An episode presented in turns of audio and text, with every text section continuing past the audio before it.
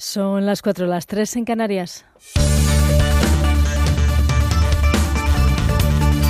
Noticias en Onda Cero.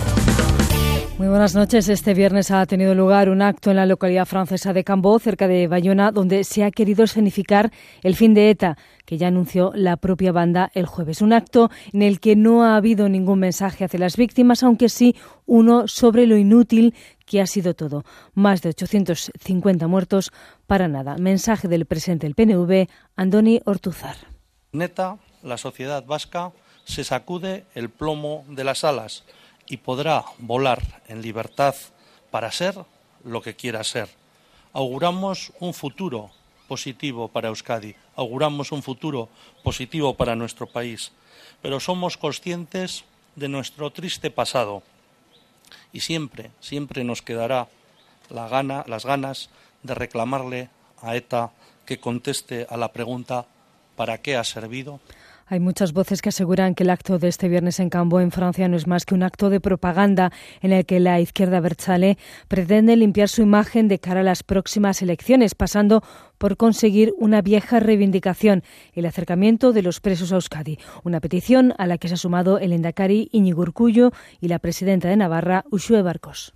La memoria debe compartir una base firme, sustentada por los derechos humanos y la dignidad humana como elementos incuestionables e invulnerables, incluida la superación de la excepcionalidad en políticas penitenciarias. Desde el Gobierno, Mariano Rajoy ya advierte que ETA no va a conseguir ninguna contraprestación por el anuncio de su disolución y añade.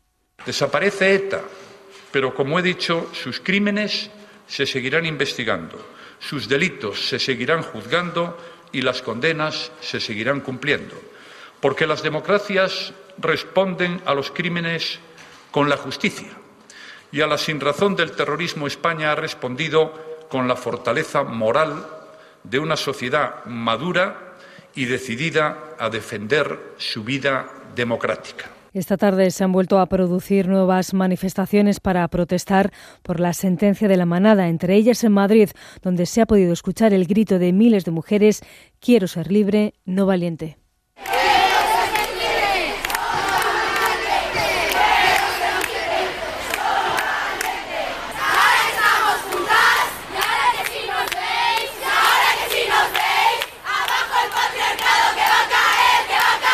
Protestas también en el mundo de la judicatura. Cerca de 200 jueces y fiscales de toda España han pedido este viernes frente al Ministerio de Justicia el cese de su titular, de Rafael Catalá, por asegurar que Ricardo González, autor del voto particular del juicio de la menada, tenía un problema singular. A todo ello, hemos sabido que la comisión que va a analizar los delitos de agresión y abuso sexual, por si fuera necesaria su modificación en el Código Penal, va a contar finalmente con la colaboración de mujeres juristas, porque que en un principio no contaban con ninguna para desempeñar esta labor. Cambiamos de asunto. El paro ha bajado en abril en 86.000 personas. La afiliación ha subido además. La afiliación a la Seguridad Social ha subido además en 176.000, lo que la sitúa a niveles de noviembre de 2008. Para la ministra de Empleo, Fátima Báñez, estamos ante una buena tendencia. Encadenamos, por tanto, una eh, importante serie de creación de empleo en nuestro país. En términos de Eurostat, datos que conocimos hace unas semanas, España lidera, sin duda, y con fuerza la creación de empleo en toda la zona euro, por delante de Francia y casi el doble en términos de creación de empleo que Alemania o Portugal. Por tanto, vamos avanzando en la buena dirección. Desde UGT recuerdan, en cambio, que muchos de esos empleos siguen siendo de baja calidad. El descenso del paro en abril no cambia las tendencias de nuestro mercado de trabajo, que sigue marcado por una fuerte temporalidad y precariedad. En abril, además, el 89,3% de los contratos firmados fueron temporales y los contratos a tiempo parcial, temporales e indefinidos ocupan cada vez mayor parte del mercado de trabajo, alcanzando el 34,2%. Y desde luego, esto sigue dañando la calidad del empleo y de los salarios. Es todo más información a las 5, las 4 en Canarias se quedan en la compañía de Quédate con lo mejor aquí en Onda Cero. Síguenos por internet en ondacero.es.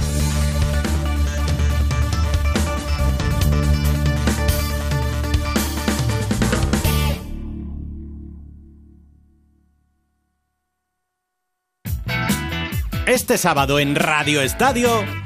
Athletic de Bilbao Betis, Celta Deportivo, Villarreal Valencia. Atención especial a los encuentros de Segunda División. Además, semifinales de la Copa del Rey de Balonmano y desde el circuito de Jerez, Gran Premio de España de Motociclismo. Este sábado desde las 3 y media de la tarde, Radio Estadio. Héctor Fernández, Javier Ruiz Taboada y las mejores voces del deporte. Te mereces esta radio. Onda Cero, tu radio.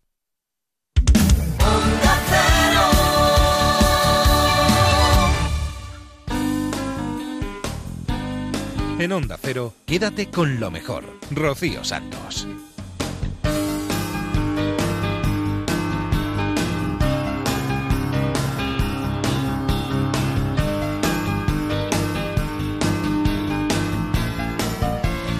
Buenas noches a todos, bienvenidos a Quédate con lo mejor. Este es el programa en el que vamos a resumir, pues eso, lo mejor que ha sucedido en esta casa en los últimos días. Vamos a dar un repaso por todos los programas, nos iremos a más de uno, a Julia en la Onda, a La Brújula, al Transistor, Radio Estadio.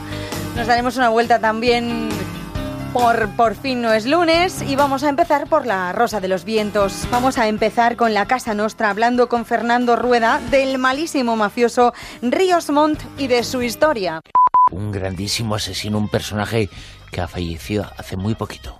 Ríos Montt. Efectivamente, fue uno de los militares de Guatemala que en su juventud recibió formación militar, como centenares de latinoamericanos que acabaron luchando contra su propio pueblo, en academias especiales de Estados Unidos.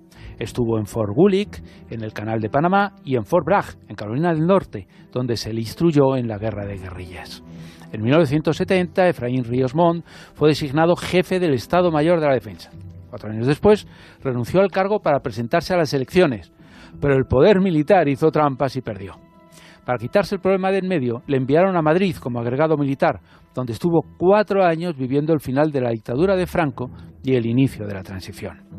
Al regresar a Guatemala, se hizo adepto al grupo evangélico integrista El Verbo, unos protestantes que creían tener la misión de salvar al país del comunismo y que le llevó a manifestar que un cristiano debería llevar su Biblia y su ametralladora. Cágate, lorito.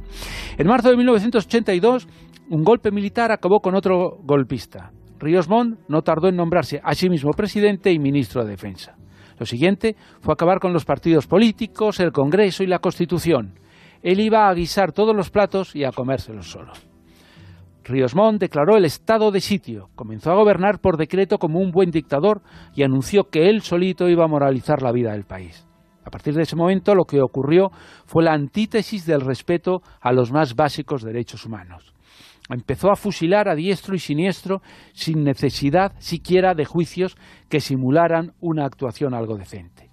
Tal fue su crueldad, conocida por el mundo entero, sin que nadie hiciera nada. Más, Ronald Reagan le tenía un afecto especial.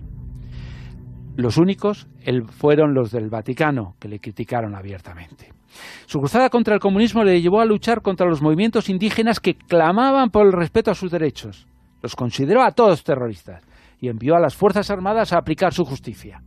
Más de 440 pueblos fueron destrozados y sus habitantes, hombres, mujeres y niños, fueron exterminados.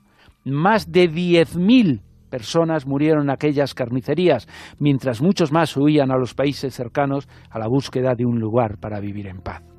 Su gobierno comenzó en 1982 y acabó en 1983 con otro golpe militar. No hubo ninguna represalia contra él, que en 1986 fundó su propio partido político. No os lo vais a creer, pero ganó. No pudo ser elegido presidente por haber sido un dictador, pero fue nombrado presidente del Congreso en el año 2000, lo que le dio inmunidad cuando empezó a ser perseguido por los delitos que había cometido. En 2012 todo cambió. Treinta años después de comenzar su limpieza étnica, fue procesado y condenado por genocidio y crímenes contra la humanidad a 80 años de prisión. No obstante, le quedaban los suficientes apoyos como para que la sentencia fuera anulada. Comenzó un nuevo juicio que no pudo acabar porque murió hace unas semanas. Por desgracia para la humanidad, no pisó la cárcel. Quédate con lo mejor en Onda Cero. Informándonos de lo que pasa en el mundo, en enterándonos de cosas que en otros sitios no nos cuentan, como por ejemplo qué son los superalimentos. De ellos nos va a hablar Javier Sevillano en Fronteras del Futuro. Desde hace ya bastante tiempo todo el mundo estamos más preocupados en ingerir de forma más eh, completa, más, yo no sé si decir sana, yo no sé si decir más sana, bueno, más completa, es decir, porque todo esto obedece, eh, evidentemente los eh, alimentos procesados mm, son mejores que los de hace unos años, pero al procesarlos pierden una serie de cualidades que eh, estos llamados superalimentos pues sí poseen además en cantidades mucho mayores que en condiciones por así decir de los alimentos que hasta ahora conocíamos así. Ojo, que eh, esto de superalimentos obedece a unas modas de marketing por supuesto, de las grandes eh, compañías internacionales. ¿Os acordáis cuando empezamos a oír de los alimentos, los light, la comida light o los alimentos, este es light, este no sé qué? No era más que un, proceso a nivel mundial de, de, marketing. Y luego eh, em, conocimos los alimentos ecológicos, todo esto y tal, ¿no? que están muy bien. Yo no digo que no, estén mejor, o, sea, pero bueno, fundamentalmente mm, detrás de todo esto hay unas grandes campañas de marketing que ahora, eh, digamos, la moda, la última moda son estos superalimentos, que no son nuevos, que son alimentos que ya conocemos, que ya hemos conocido y que eh, fundamentalmente en muchas ocasiones vienen de otras culturas culinarias y ahora se están eh, haciendo su hueco en, la cultura culinaria más occidental, por a ver, así pues danos detalles, a ver cuáles son. Entonces, eh, eh, fundamentalmente eh, para que sea un, alimento sea considerado superalimento hay como una pequeña eh, unos pequeños requisitos que ha establecido la famosa clínica Mayo de Rochester de Estados Unidos y tiene que tener una alta concentración de nutrientes y antioxidantes tienen por supuesto que contener minerales vitaminas y fibra y tienen que tener una baja densidad calórica además de tener un alto contenido en fitonutrientes. Si os parece vamos a ir a nombrar algunos ahora cuántos nos tiempo y vamos a empezar con uno que se llama el bimi. Bueno, si el bimi, si aquí en, nuestra cultura culinaria conocemos bien el, brócoli. El brócoli es una de las mejores, eh, de los mejores alimentos, ha demostrado. Al vapor está bueno. Claro, lo que ocurre que, bueno, mm, tiene un sabor muy peculiar y sobre todo es muy difícil introducirlo en la, eh, en la mm, dieta mm, de los más pequeños, ¿no? Porque no, yo a mí no, me gustaba. Cocido no me gustaba, pero al vapor, al vapor tiene está buenísimo. Es, complicado introducirlo, digamos, habitualmente Yo en una dieta. descubriendo hoy que tiene sabor. Es muy bueno. No, bueno, sí, es... el brócoli tiene sabor, anda, hombre. Lo que tiene sabor es el huevo con chorizo. Eso sí tiene sabor. Yo te invito cuando quieras, Bruno. Te voy a traer brócoli, riquísimo. El brócoli es, difícil de acoplar en una dieta y sobre todo si hay niños por medio, ¿no? Bueno, pues... Mi hijo no lo toma, vamos, divino. El bimi el bimi eh, es un em, híbrido natural del brócoli, eh, que es un, digamos, una mezcla entre brócoli y col verde china ahí en nada. Es decir, no te pongas al lado de alguien que la ha tomado. El, eh, cuya, el otro día lo vi por primera vez, es como un brócoli más alargadito. Exactamente, ¿no? Entonces, eh, ¿qué, aporta la col al, a, este, al bimi? Bueno, pues le aporta un sabor más suave, es más agradable el sabor y eh, también aporta una serie de nuevos nutrientes. se cultiva en España, es un, hay un cultivo muy importante de bimi, lo que ocurre que la gran mayoría de cultivo de bimi se exporta a otros países. Bueno, pues contiene 10 nutrientes esenciales y además contiene más zinc, más ácido fólico, eh, antioxidantes y vitamina C que los espárragos verdes, por ejemplo, que el, brócoli tradicional, que la col rizada y que las espinacas. Además es rico en, glucosilonatos, que es un agente anticancerígeno, contiene sinigrina, que favorece la eliminación de las células precancerosas y además mm, previene el cáncer, eh, concretamente eh, de estómago, de colon y de pulmón. La quinoa, la quinoa sí ya la, vamos conociendo ya más en los últimos años.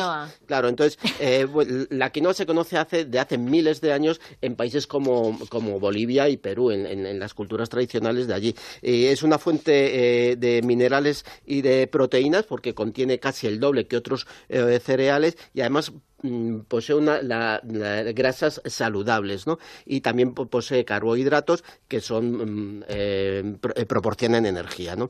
contiene lisina, que es fundamental para el desarrollo del cerebro, y además tiene arginina y histidina, que es importante para el desarrollo infantil, ¿no? Tiene muchos minerales, no contiene gluten, que esto es importante para las personas que tienen problemas con el gluten, y el gran boom de la quinoa ha sido a raíz del gluten y de, todas estas propiedades que tiene porque la NASA eh, lo incluyó en su lista de alimentos para un posible viaje a Marte. Quédate con lo mejor, con Rocío Santos.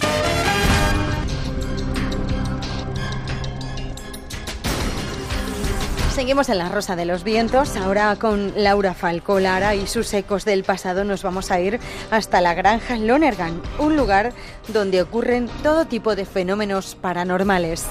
Se trata de una pobre mujer viuda con cáncer terminal que decide mudarse con sus tres hijos, dos de ellos en paro, y con sus dos nueras y sus dos nietos a la granja familiar donde había vivido ella de niña. Una granja, pues imagínate en el estado que estaría, medio abandonada, pero al no tener recursos y ya estar en el estado que está, decide mudarse toda la familia ahí. Y ahí empieza un auténtico calvario, un calvario basado yo te diría, en cosas antiguas que habían pasado en la familia y que se quedaron ahí, en ese lugar. Decía ella y recordaba que cuando uno de sus eh, tíos eh, vivía en ese lugar, este hombre falleció en 1939, que todos él le tenían miedo eh, porque habían ocurrido determinadas cosas y porque la historia de ese sitio es un poco siniestra y parece ser, por lo menos, no sé si el origen o está en las cosas que han sucedido. Bueno, de hecho ella contaba que su abuelo tuvo tres hijos, su padre, una hermana y el tío Will. Este hombre, eh, pues como comentabas, era un hombre huraño, un hombre mal educado, mala persona incluso, que mm, no le gustaba estar en compañía, que además solía asustar a los niños, un hombre realmente temible, ¿no? Eh, como decías, murió en 1939 y, bueno, y nadie le recordaba precisamente con especial cariño.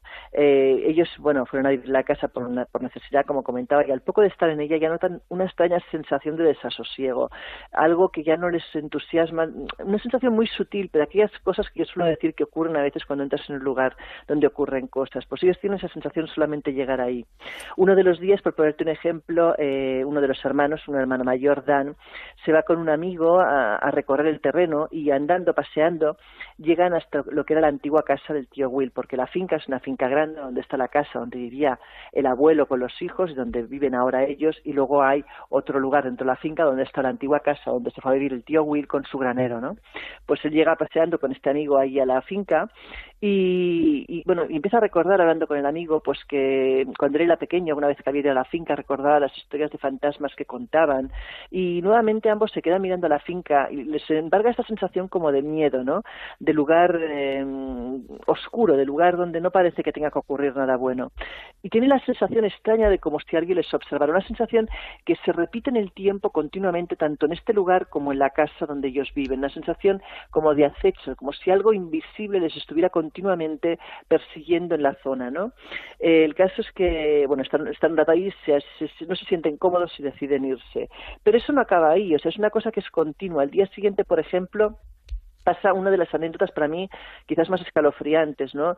Está el hermano pequeño en el granero, eh, porque por lo visto había caído algo al pozo y, lógicamente pues era, una casa que no tenía agua corriente, necesitaban sacar agua del pozo y deciden que tienen que hacer algo para sacar lo que fuera que se hubiera caído allí. Con lo cual el hermano está en el granero esperando a su hermano mayor y a su cuñada eh, que vienen a ayudarle y oye como un cascabeleo extraño. Otro de los ruidos que es muy típico de esta casa, de este caso, ¿no? es como si un tintinear de, de, de cascabeles se fuera acercando hacia él, mira para un lado, sale fuera, no ve nada, y cuando llega su hermano con la nuera, ambos también comentan haber oído el mismo ruido que nadie sabe de dónde proviene. Bueno, no le dan mayor importancia, deciden que eh, van a colgar al hermano pequeño del, de lo que es el cubo del pozo para bajarlo, para que vea él directamente qué es lo que hay abajo en el pozo, y cuando ya casi han llegado abajo, el hermano mira y se da cuenta que hay un bicho muerto, un mapache sin mayor importancia. Se lo comenta a su hermano y a su cuñada, le dicen, oye, pues ponlo en el cubo y lo subimos y así limpiamos el pozo. Perfecto. En aquel momento él oye como un susurro en su oído. Mira para arriba pensándose que su hermano y su cuñada que le están gastando una broma, no hace demasiado caso, sigue con sus labores y vuelve a oír el mismo susurro, pero esta segunda vez ya lo oye más claro. El niño eh, empieza a pensar realmente que le están tomando el pelo, de hecho pega un grito, les dice, le dice a su hermano, por favor, dejar de bromear. El hermano dice, pero que bromear qué, si no estamos bromeando. El niño empieza a ponerse nervioso, pone el mapache en el cubo eh, y cuando ya está a punto de decir que le suban, oye clarísimamente una voz que le dice, una voz además angustiosa, que le dice al oído, voy a rajarte, te voy a despellejar vivo, muchacho. Tú imagínate el pobre niño, el ataque de pánico, empieza a chillar, por favor sacadme, bueno, lo subieron a toda pastilla, como te puedes imaginar, y todavía a día de hoy nadie se explica qué fue exactamente lo que oyó en aquel momento. Pero bueno, esto es una anécdota entre muchas. Eh, casi es, eh, bueno, el comienzo o las experiencias importantes de esta familia, un susurro bastante poco amable, casi casi infernal, y como dices, eh, a partir de, ese momento surgen cosas, eh, pasan cosas prácticamente a diario. ¿eh? Pues sí, efectivamente, llega un momento que la madre ya, como decíamos, en una enferma de cáncer terminal, ya está en la cama semi-inconsciente y una mañana, en ese estado que ya ni tan siquiera habla con sus hijos, parece como que si despertara de golpe, se sienta en la cama, con la cara completamente desfigurada por el miedo, por el pánico, señala enfrente en dirección al baño. Su hijo Dan, que está con ella, la mira, le pregunta que qué ocurre, mamá, qué ocurre, y lo único que consigue decir la mujer es tú no, tú no, por favor. Y en ese momento la madre se muere. Como te puedes imaginar, eh, bueno, pues los hijos se empiezan a plantear qué es lo que ha visto la madre antes de morir para tener esa cara de horror, de pánico y para decir tú no, por favor, tú no. Once I was seven years old, my mama told me, Go make yourself some friends or you'll be lonely. Once I was seven years old.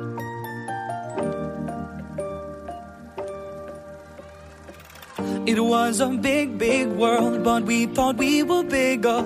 Pushing each other to the limits, we were learning quicker. By 11, smoking herb and drinking burning liquor. Never rich, so we were out to make that steady figure. Once I was 11 years old, my daddy told me, Go get yourself a wife or you'll be lonely. Once I was 11 years old.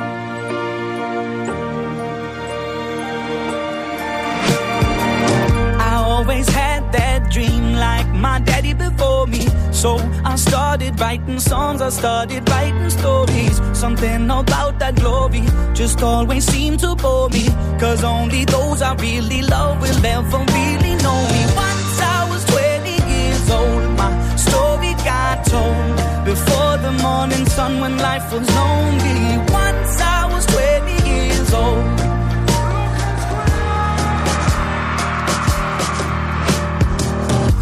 Only see my goals. I don't believe in failure. Cause I know the smallest voices, they can make it major. I got my boys with me, at least those in favor. And if we don't meet before I leave, I hope I'll see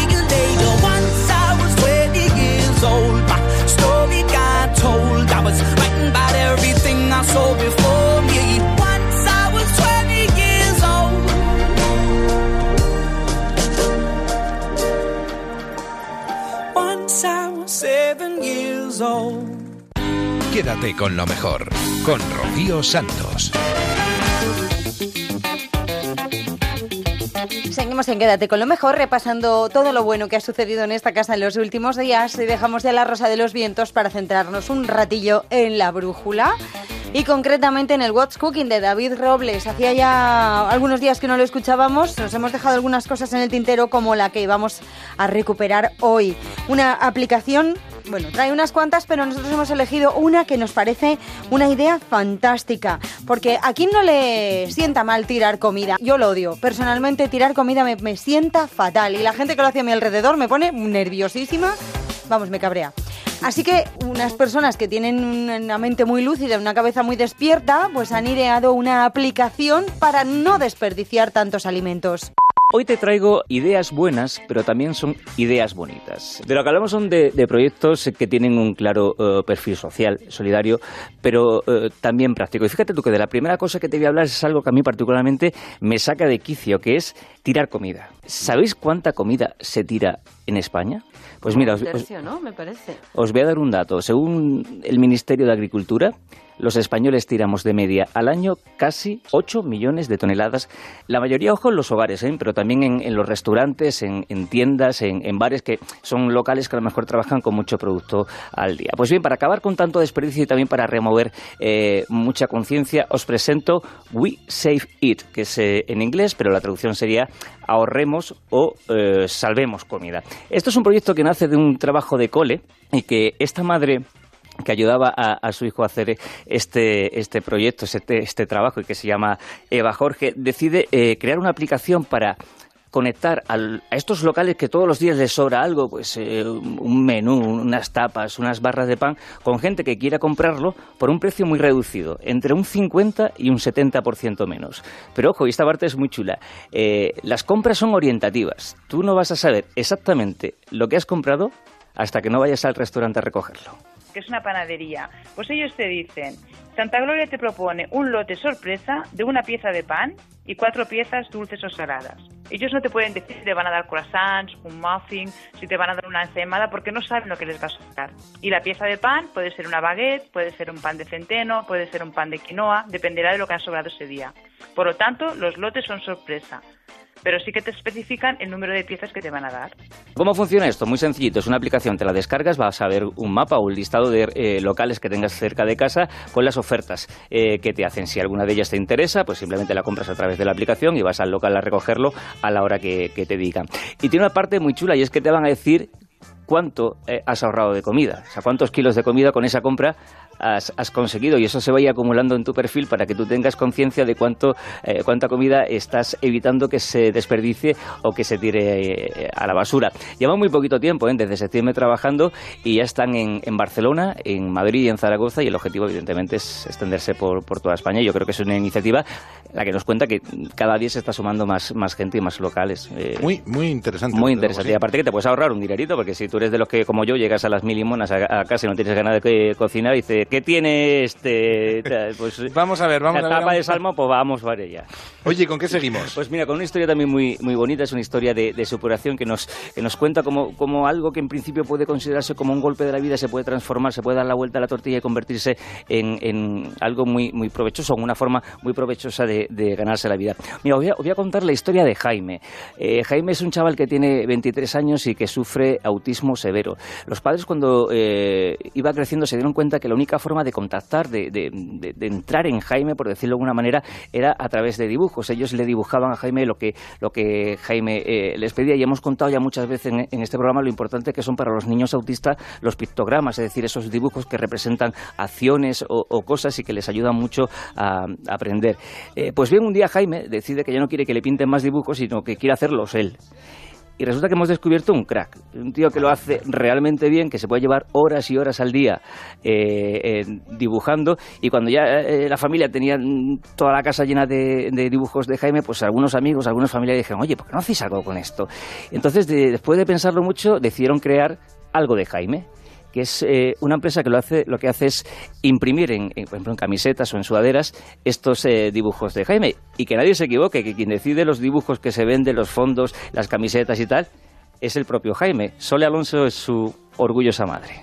Le preguntamos todo, o sea, vamos a hacer unas camisetas y entonces yo le hago una simulación con el iPad, con, con un programa de estos de edición de imágenes, le hago una simulación de cómo va a quedar la camiseta y dice este sí me gusta y este no me gusta, él lo elige todo porque nosotros creemos muchísimo en su vamos, lo vemos, o sea, que él tiene una percepción visual distinta y mejor que nosotros. Hombre, claro, es el artista. es, el artista, sabrá él mejor que nadie los dibujos que, le gusta y que, y que no le gusta. Bueno, la cuestión que esto que empezó como un boca a boca se ha convertido primero en una marca registrada y ahora es una página web que se llama www.algodejaime.com. Ahí, eh, bueno, lo vamos a poner en Twitter para que veáis las, las, camisetas, las sudaderas. La gente lo puede bichear por si quiere comprar alguna. Los precios son eh, muy asequibles y ahora lo que están trabajando es dar un saltito, ya pasar del textil a, plasmar los dibujos de Jaime en objetos decorativos. Rocío Santos.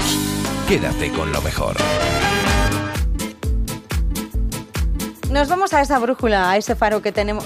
Nos vamos a ese faro que tenemos en el Cantábrico, al norte, con Javier Cancho y la punta norte de la semana pasada. Una de ellas hablaba de lobos y cuervos en el Vaticano. Curso sobre exorcismo en el Vaticano. Lo ha organizado una universidad, la Pontificia Regina Apostolorum, que resulta que es una institución que está administrada por los legionarios de Cristo. Al acontecimiento ha asistido como reportero Jason Horowitz, que es un periodista del New York Times. Los editores del New York Times habían considerado que el asunto presentaba perspectivas interesantes por varios motivos.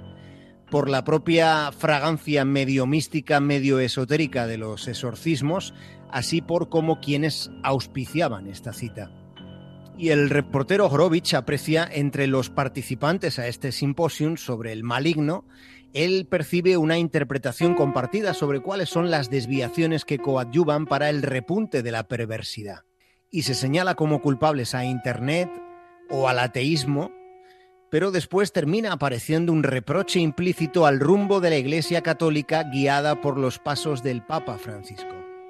Incluso se proclama que de seguir así, el fin de los tiempos se acerca. Uno de los ponentes más destacados del curso es un cardenal al que se le atribuyen décadas de experiencia en expulsar demonios de cuerpos poseídos. Se trata del instructor Ernest Simoni, un purpurado de 89 años. Simoni es uno de los que ha dado una clase magistral sobre exorcismo, sobre cómo hay que dirigirse a Belcebú. Simoni describe los exorcismos como instrumentos científicos espirituales, que es un concepto que así de súbito pues eh, suena más bien contradictorio, instrumentos científicos espirituales. En su exposición, el cardenal proclama que en ocasiones hay que ser firme y a Satanás hay que gritarle que se calle. El prelado Raymond Burke no es un prelado cualquiera. Existe un sector dentro de la Iglesia que se opone al Papa Francisco Existe una oposición dentro del Vaticano y el cardenal Raymond Burke es la cabeza visible de los colmillos que se le sacan a Bergoglio en los trasfondos de la Santa Sede. El purpurado Burke primero fue apartado como prefecto de la Casa Pontificia, que es el conjunto de personas escogidas para formar parte del entorno del Papa. Francisco alejó a Burke de tan influyente posición y fue enviado a dirigir la Orden de Malta, pero sucedió que tiempo después también fue despojado de sus poderes al frente de esa orden. Aquel fue un asunto oscuro en el que el Papa terminó designando un delegado pontificio, una especie de observador. La Orden de Malta es una congregación religiosa católica fundada en Jerusalén en el siglo XI. Y esa institución recientemente se vio envuelta en una serie de enfrentamientos con el Vaticano. Algunos de estos incidentes fueron por la actitud más tolerante de la Santa Sede respecto al reparto de preservativos en ciertas partes del mundo donde los condones se consideran especialmente indispensables desde el punto de vista sanitario para el control de enfermedades. Pero sucedió que tres años después de la primera destitución, en septiembre del año pasado, el Papa Francisco volvió a nombrar al cardenal Burke miembro de la asignatura apostólica. Bergoglio ponía la otra mejilla y digamos que los bofetones le siguieron llegando. En enero de este mismo año, el cardenal Raymond Burke afirmó que no encontraba razón por la que el Papa Francisco hubiera pedido disculpas a los homosexuales. Respecto al asunto de la homosexualidad, el purpurado básicamente contradice el mensaje de quien se sienta en este momento en la silla de Pedro. No es que difiera en algunos matices, directamente se trata de una visión contrapuesta.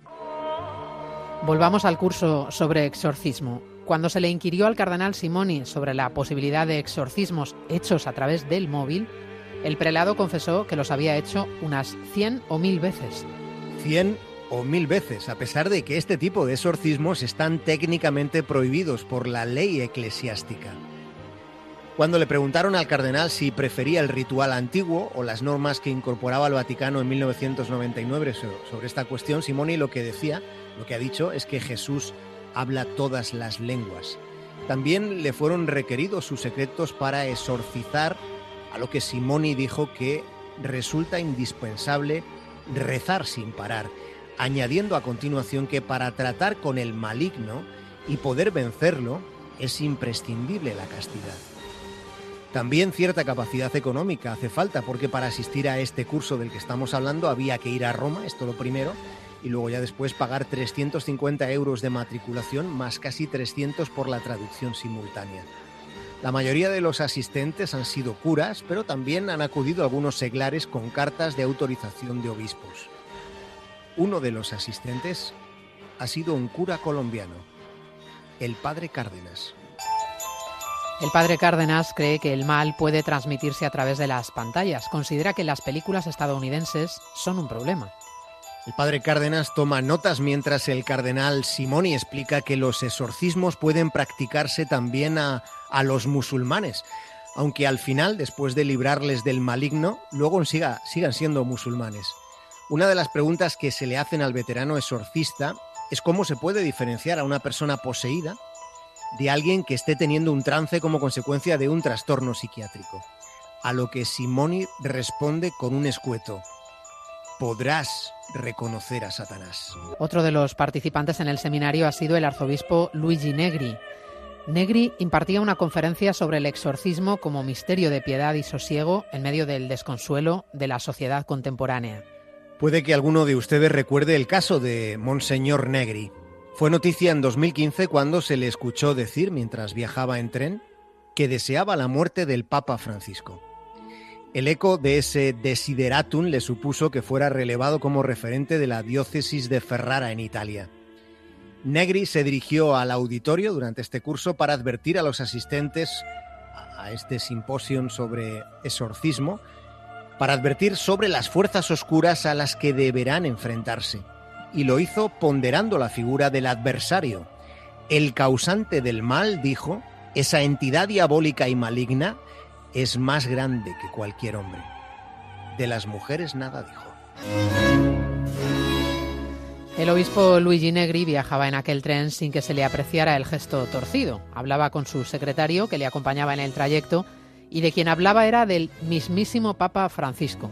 Lo hacía sin preocuparse ni poco ni mucho de la atención que los demás pasajeros que se encontraban en el vagón pudieran prestar a la conversación que ambos mantenían. Esperemos, dijo el obispo Negri, esperemos que con Francisco la Virgen haga el mismo milagro que hizo con el otro, en alusión que puede considerarse decididamente explícita a la repentina muerte de Juan Pablo I, que como ustedes recordarán fue encontrado sin vida el 29 de septiembre de 1978. Es más fácil recordar que fue encontrado sin vida solo 33 días después de que le hubiera cambiado la vida asumiendo el papado. Esa conversación de Negri con su secretario había estado precedida de algún vociferio por recientes nombramientos de Bergoglio. Negri no desmintió la información. El Papa Francisco llegó a ser acusado de herejía. Unos 60 historiadores, teólogos y sacerdotes hicieron pública una carta dirigida al Papa. En ella señalaban siete presuntas herejías contenidas en su exhortación apostólica sobre la familia. Esa exhortación de Francisco cumple ahora dos años, fue publicada en abril de 2016 y contempló la posibilidad de que a criterio de los propios sacerdotes, las personas divorciadas y unidas en segundas nupcias pudieran volver a comulgar.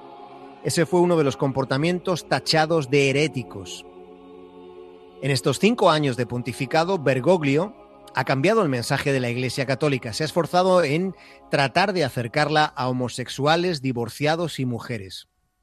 Aunque no parece que haya conseguido modificar los trasfondos oscuros de la Santa Sede, no parece que haya logrado espantar a los cuervos.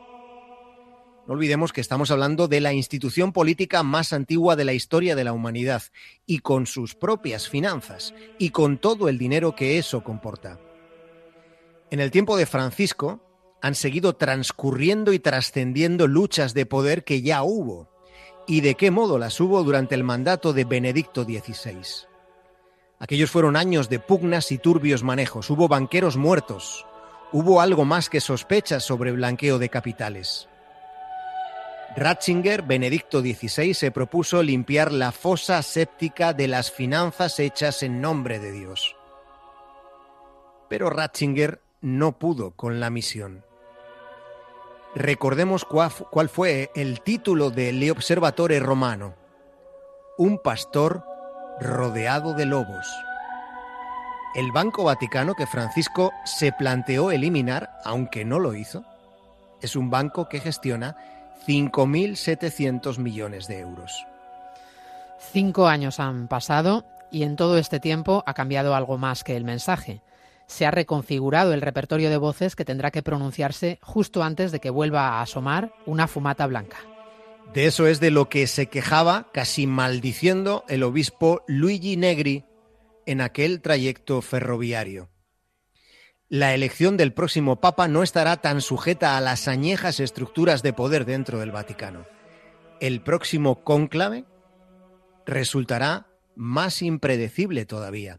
Como impredecible pudiera parecer a algunos la defensa que Ratzinger ha hecho últimamente de Bergoglio.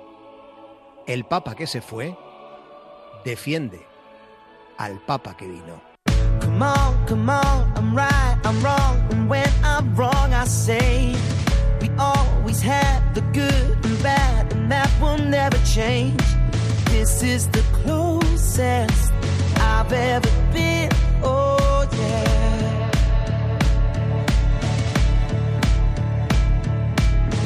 We give, we take, we mend, we break, and so this cycle goes. We're doing well, we've been through hell, and only heaven knows how far we get to. Thank God I met you, though. And if you don't know, just put your hand on my heart.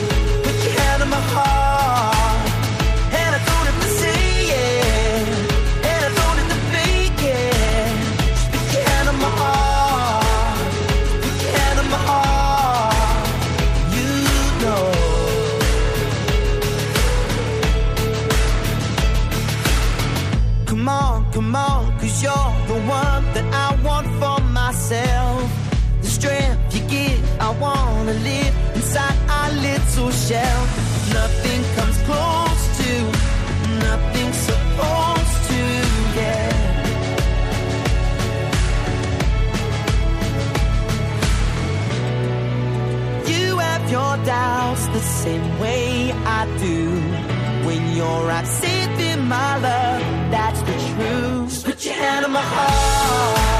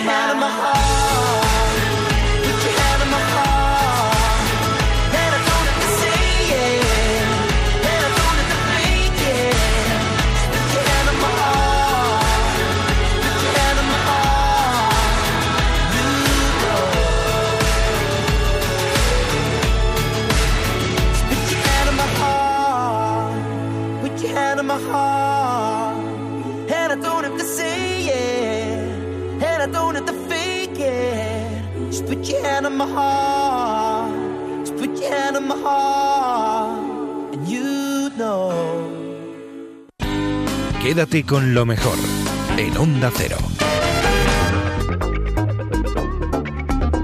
Pero qué bien lo cuenta todo Javier Cancho, da gusto escucharle, da igual de lo que hable.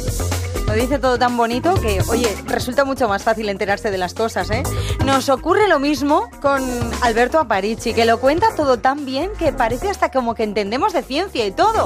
Y mira que hay cosas que son enrevesadas, ¿eh? Por ejemplo, lo que nos va a hablar, que nos contaba esta misma semana, la actualidad de la física de partículas, con las primeras colisiones del acelerador japonés, que en los próximos años va a tener mucho que decir. Él nos lo explica. Alberto, buenas noches. Hola, hola María, muy buenas Lo he noches. dicho bien, ¿no? Sí, dicho su- bien. Super Cake B. Sí, es Super que- Cake B. ¿Por, por qué es tan interesante este nuevo No, dormías, no, no dormías hace años que Desde hace ocho años llevas sin momento. dormir. Bueno, no dormimos por muchas cosas, pero vamos, esta era una, es uno de estos hitos que tarda tiempo en producirse y que va a tardar tiempo también en producir resultados, pero uno espera durante mucho tiempo, ¿no? Entonces, bueno, este, este acelerador es interesante porque va a estudiar un tipo de física que ahora mismo está muy caliente, está muy, está, está muy hot, ¿no? Eh, ya, ya sabes que el acelerador más grande del mundo es el que está en el CERN, en, Ginebra, en Suiza, se llama el LHC, mide 27 kilómetros de circunferencia, pues Super Keck B es mucho más pequeño, tiene 3 kilómetros solo de circunferencia, es prácticamente 10 veces más pequeño y en algunos aspectos va a poder competir con el LHC por obtener resultados que van a ser muy interesantes. Bueno, a ver, si yo lo entiendo bien, en un acelerador de partículas lo que se hace es poner partículas a mucha velocidad ¿Vale? y hacerlas chocar, ¿no? Sí. ¿Y por qué dices que cada uno estudia un tipo de física diferente? Bueno, pues porque dependiendo de la velocidad a la que vayan las partículas que chocan, tú estudias unos aspectos de la física u otros, ¿no? Al, al, final lo que se consigue en los choques entre partículas es crear partículas nuevas. Hablamos de aceleradores de partículas, pero quizá deberíamos hablar de fábricas de partículas, ¿no? Porque realmente tú lo que haces es la energía de las partículas, porque se están moviendo, la conviertes en masa de partículas nuevas, con la formulita esta de Einstein que a todos nos suena, la de E es igual a mc cuadrado. Conviertes energía en masa usando esa fórmula. O sea que realmente cuanta más velocidad tengas, que tienes también más energía, pues puedes fabricar partículas más pesadas. Entonces, el LHC es un acelerador, es muy grande, se, especializa en llegar a velocidades muy altas y por lo tanto producir partículas muy pesadas. Super Keck B no es esto, ¿no? Es un, es un acelerador más pequeño, con choques a menos energía, pero están hechos a posta para crear un tipo de partícula que se llama mesones B, que son, ya son conocidos, estos no son nuevos, son más ligeros, pero ahora mismo están muy, muy de moda, son muy importantes. Mesones B. Mesones ¿Qué nombre más peculiar. ¿Y por qué se han puesto de moda?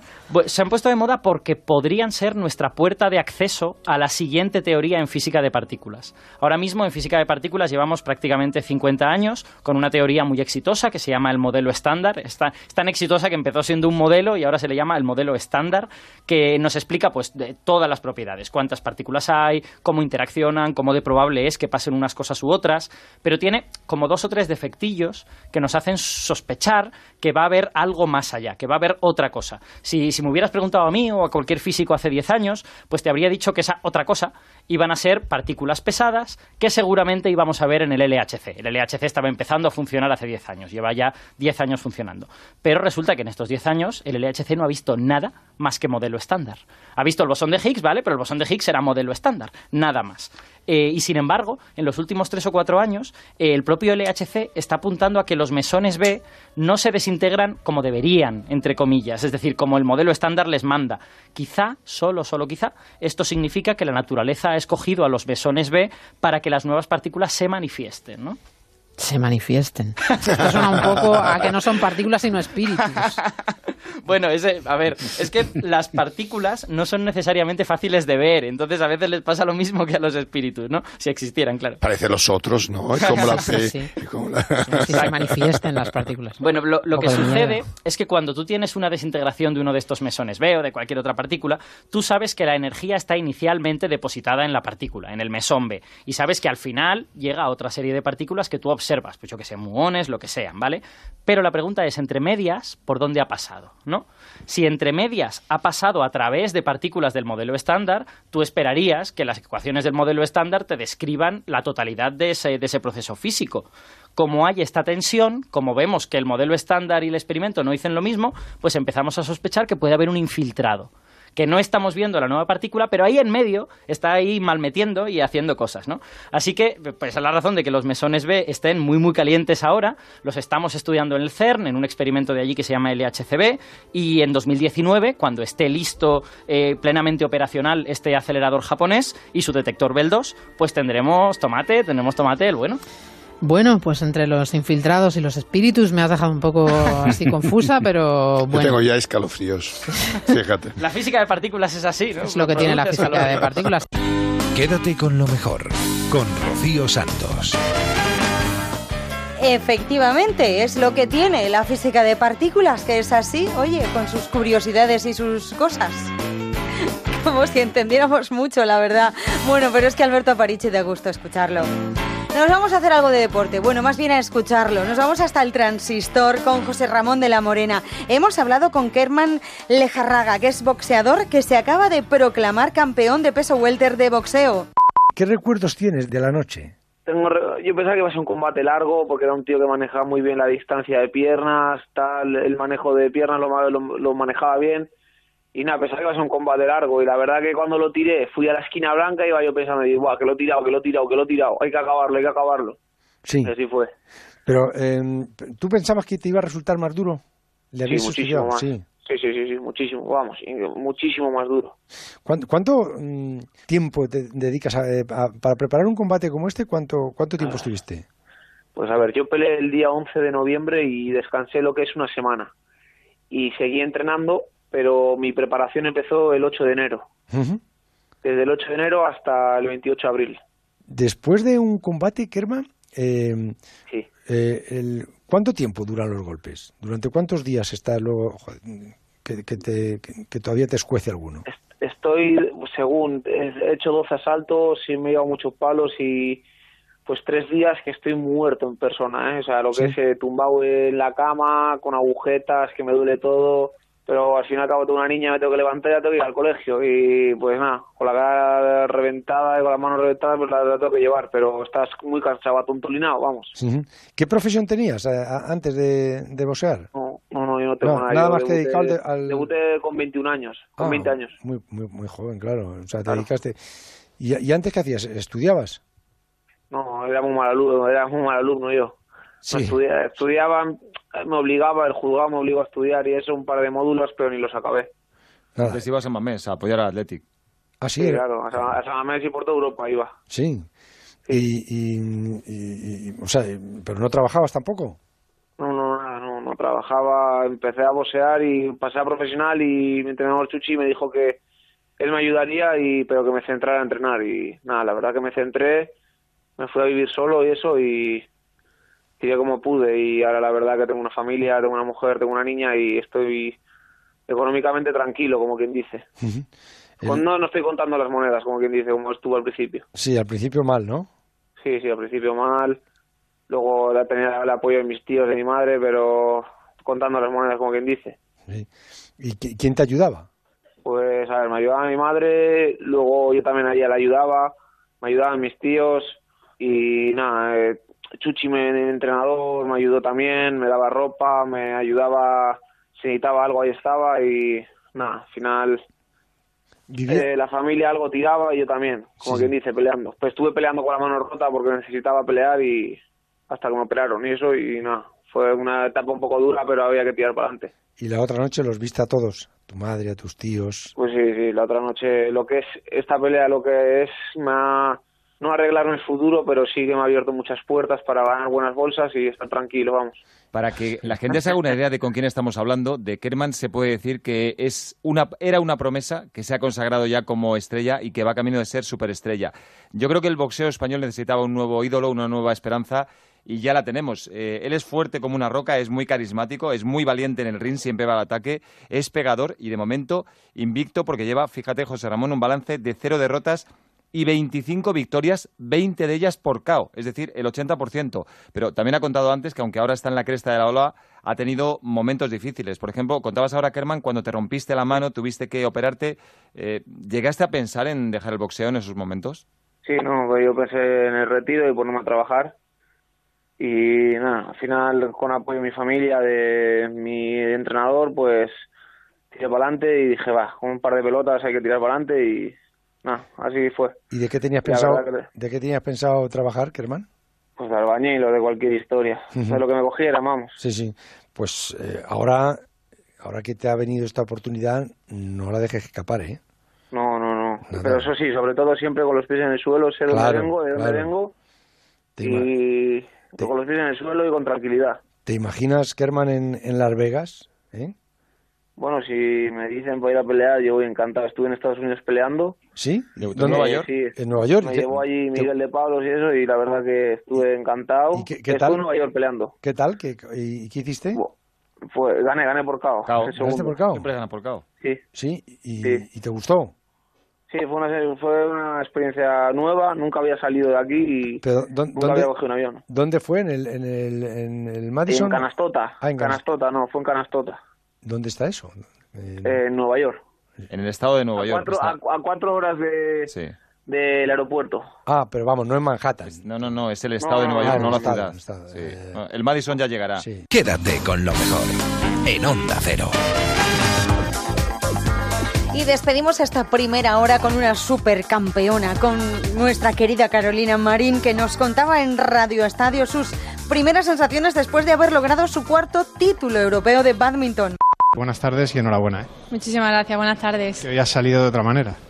Sí, efectivamente, desde luego, desde, desde, el primer momento que he pisado de la pista, bueno, de hecho ya esta mañana, eh, lo primero que me he dicho, nada más despertarme, ha sido, Carolina, disfruta de este día al máximo, eh, saca toda la energía que te queda para, para darlo todo en la pista, que toda tu gente disfrute de ti, así lo he hecho, desde luego que ha sido uno de esos días que, que dices que ha salido todo perfecto, tanto el disfrutar de la pista como el plan de juego que habíamos preparado con todo el equipo ha sido también muy bien, eh, ha habido un cambio de, del día de ayer al día de hoy, eh, se me ha notado mucho la pista porque incluso he sonreído muchísimo más, pero también tengo que decir que ha sido uno de esos días que nunca quieres que se acabe porque ha sido tan emocionante y tan mágico el haber podido cumplir ese sueño, ¿no? el haber podido disfrutar de toda mi gente y que juntos hayamos conseguido esta medalla de oro. Yo, permíteme, Héctor, he estado cinco minutos con los pelos de punta eh, en la salida a la ¿Tú? pista de, de- Sí, sí, sí, co- como lo oyes. No sé, Carol, qué has sentido mérito, tú, qué has, qué qué has sentido cuando has salido, porque ha sido eh, espectacular cómo te ha recibido el público. Sí, efectivamente. Yo quiero agradecer a cada, a cada una de las personas que han asistido desde el miércoles hasta hoy domingo, hasta hoy la final. Gracias a todos ellos porque, porque me han empujado a, a ganar este cuarto título europeo. Eh, esta medalla no es mía, sino es de todas y cada una de las personas que han venido aquí a, a apoyarme. Ha sido muy emocionante todos estos días, eh, ha sido un sueño cumplido. Ojalá que nunca se, se acabara, pero ya tenemos que volver a, otra vez a, a los entrenamientos para seguir preparando cosas. Os escucha Carolina Marín. Hola Carolina, Hola Héctor, ¿qué tal? campeona.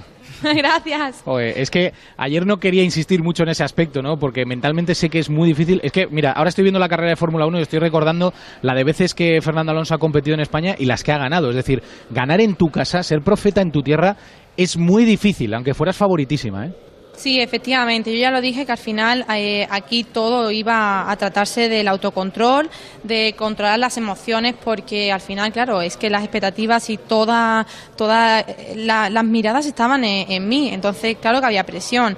Pero, pero bueno, finalmente, como he dicho, hoy ha salido todo perfecto. He disfrutado al máximo. Quiero disfrutar esta medalla con toda mi gente, con toda mi, mi familia y mis amigos. Así que, así que eso es lo que me toca ahora. Carolina, eh, cuarto título que, que ganas en, en Europa. Eh, en el primero jugabas de una manera, ahora jugarás de otra. ¿Cuánto ha evolucionado tu juego? Es una obviedad, pero ya sé que vas a decir que sí, que mucho, pero, pero tú lo sientes, ¿sientes la evolución que has seguido como, como deportista, como jugadora? Sí, sí, está claro que el juego ha cambiado. También eh, el juego mundial ha cambiado mucho. Entonces, al final, eh, Fernando justamente era algo que me decía ayer. Si yo no me adapto a ese cambio que, las jugadoras vamos haciendo, eh, siempre me voy a quedar por detrás. Entonces, por eso mismo, una de las cosas muy buenas que, que tiene Fernando y todo el equipo es que nosotros seguimos innovando, porque si nos quedamos atrás, siempre, nunca vamos a poder volver a ser número uno. Entonces, ahora mismo es un objetivo que tengo más a largo plazo. Quiero ir paso a paso. Quiero, eh, desde luego, que este Campeonato de Europa me ha servido como punto de inflexión. Toda esta gente me ha llenado de energía y de fuerza para volver a conseguir eh, retos nuevos como ese Campeonato del Mundo que tengo la primera semana de, agosto. Así que ahora toca otra vez volver a concentrarse y darlo todo en los próximos objetivos. Tienes un equipazo, gente que, que- a la que gusta mucho no solo ver trabajar cuando trabajáis juntos, sino también escucharles en cómo pues eh, consiguen motivarte, controlarte, eh, ayudarte. Es, es impresionante, eh, sobre todo hablando de Fernando. ¿eh? Sí, sí, efectivamente. Yo siempre lo he dicho que sin cada una de las personas de mi equipo sería imposible el haber conseguido, pues, cada una de las medallas que he conseguido. Eh, desde aquí también, de hecho, mira, tengo en el WhatsApp no sé cuántos mensajes, pero el primero que, que he querido abrir y de hecho que lo he buscado ha sido a mi fisio de, de Madrid, a, a Diego, que es el que también está día a día eh, aguantándome también. Le quiero muchísimo el apoyo de estar hoy aquí conmigo, pero ya le he mandado una foto de la medalla y le he dicho que esta medalla también es suya. Eh, Carolina, ¿y ahora qué? Eh, ¿Estás en casa? ¿Ahora lo puedes celebrar con tus amigos, con tu familia, con tu gente? Sí, sí, efectivamente. Hoy lo celebraré con ellos y ya mañana otra vez, pues, eh, pues eso, de vuelta a Madrid, a mis entrenamientos y, y a seguir, pues eso, mejorando. Me he llenado de muchísima energía aquí eh, en Huelva y eso me va a servir para afrontar, pues como te digo, este periodo de entrenamientos para los siguientes torneos. Pues te mandamos un besazo enorme desde aquí, desde el Radio Estadio, y ya sabes que hay Muchas mucho gracias. cariño eh, profesional, Muchas personal, y, y- y que te esperamos aquí un fin de semana, ahora que tendrás un poco de libre. Bueno, libre no hay nada, Héctor. Esto Eh, sigue, hombre, o sea jolín, que claro, aquí... un ratito, venga. No, no, de ratito nada. Aquí hay que seguir entrenando. Madre mía. Un besazo. Un besote, Héctor. Gracias. Adiós, Muchísimas gracias. chao. Rocío Santos. Quédate con lo mejor.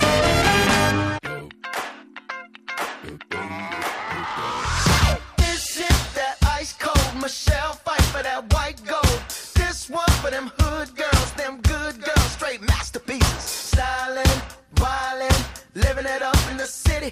Got Chuck's on with Saint Laurent. Gotta kiss myself, I'm so pretty. I'm too hot. Call the police and the fireman. I'm too hot. Make a dragon wanna retire, man. I'm too hot. Say my name, you know who I am. I'm too hot. And my band bought that money. Break it down. Girls hit you, hallelujah. Girls hit you, hallelujah. Girls hit you, hallelujah. Cause Uptown Funk don't give it to you. Cause Uptown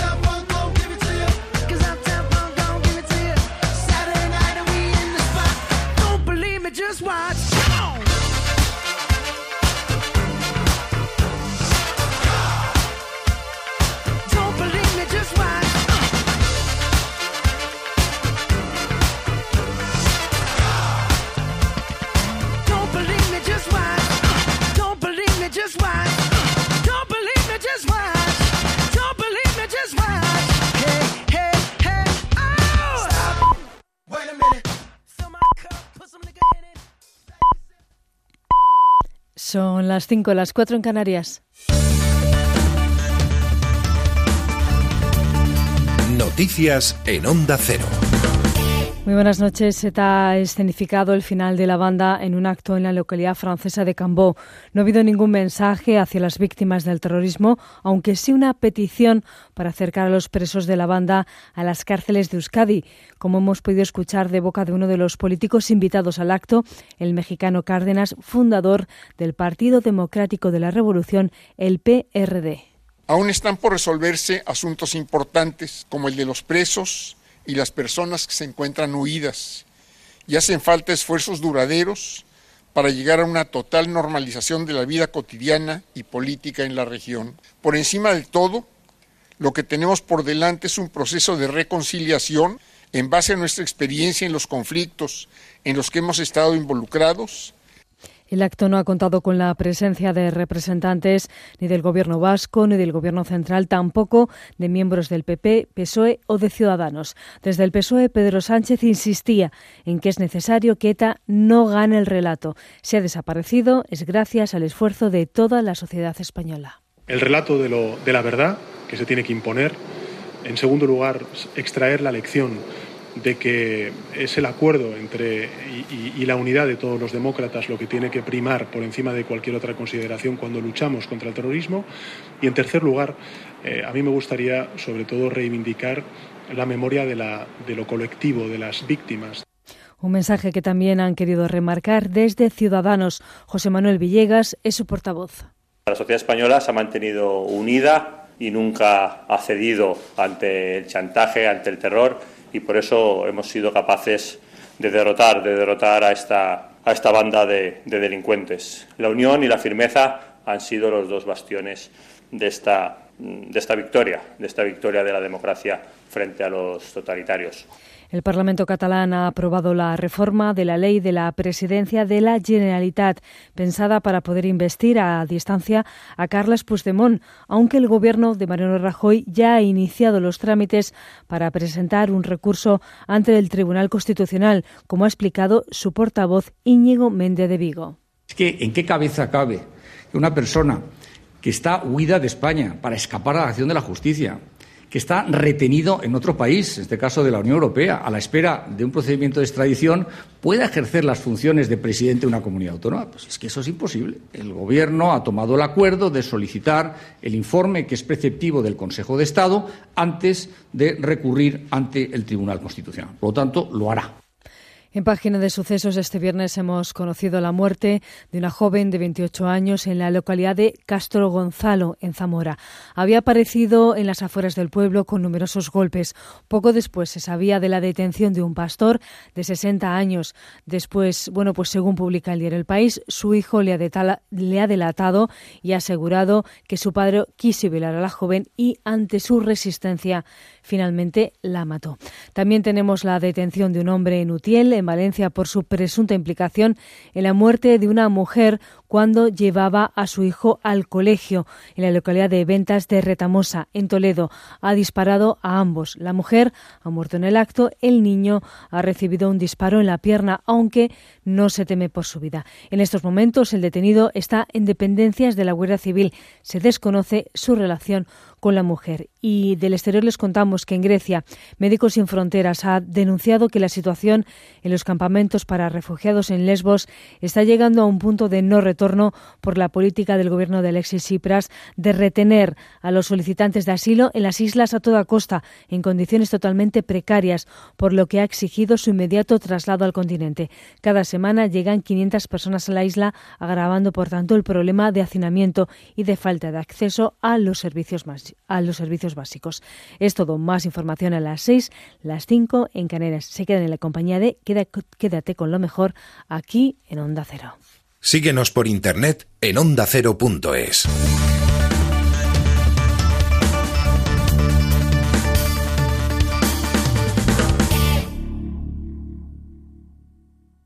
Más información, más participación, más contenido. Hay más de una razón para que prefieras ondacero.es. En ondacero.es tienes la radio en directo, la actualidad y las noticias al momento. Y por supuesto, lo mejor y más destacado de cada programa, para que puedas escucharlo donde y cuando quieras. Ondacero.es. Más y mejor.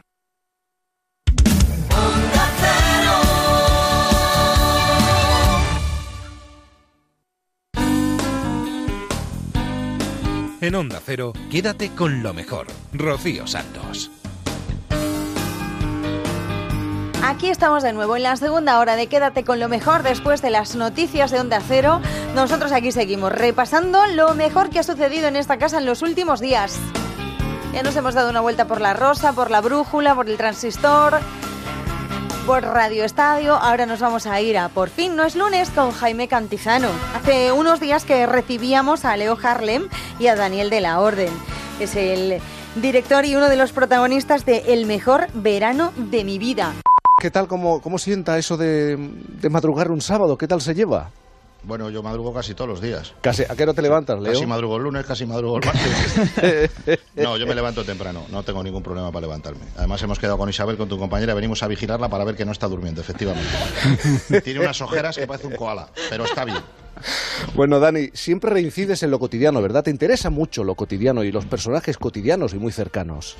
Sí, o sea, me interesan las historias que uno se puede identificar y sobre todo para la comedia creo que es necesaria para que funcione estar un poco en el en situaciones que puedas sentir cercanas, ¿no? Para que la comedia eh, la, la puedas coger, digamos.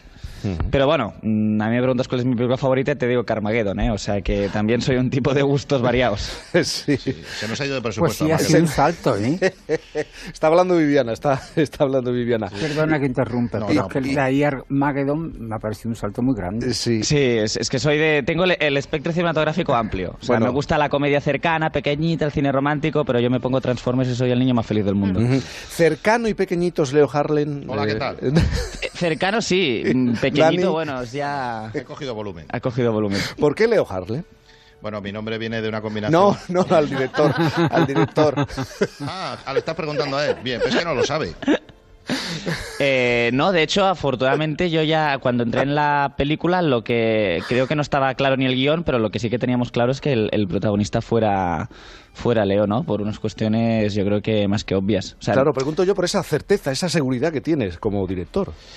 Bueno, yo, creo que es, es- es- es apostar, ¿no? Y, y lo bueno de, de tener un personaje como Leo es que para el tipo de historia que queríamos contar, que era una especie de una cruzada de un tipo que no está cómodo en ningún sitio, pero al final se siente cómodo con su sentido del humor, es, es un poco lo que públicamente conocemos de él, ¿no? Gracias a sus monólogos y tal, y afortunadamente es una película que está hecha para que eso luzca, que eso brille y que todos los secundarios pues eh, refuercen eso, ¿no? Es, ese punto cómico, ¿no? Al final es un tío que se ríe del gluten, que se ríe del deporte, que se ríe de la alta sociedad, que se ríe de...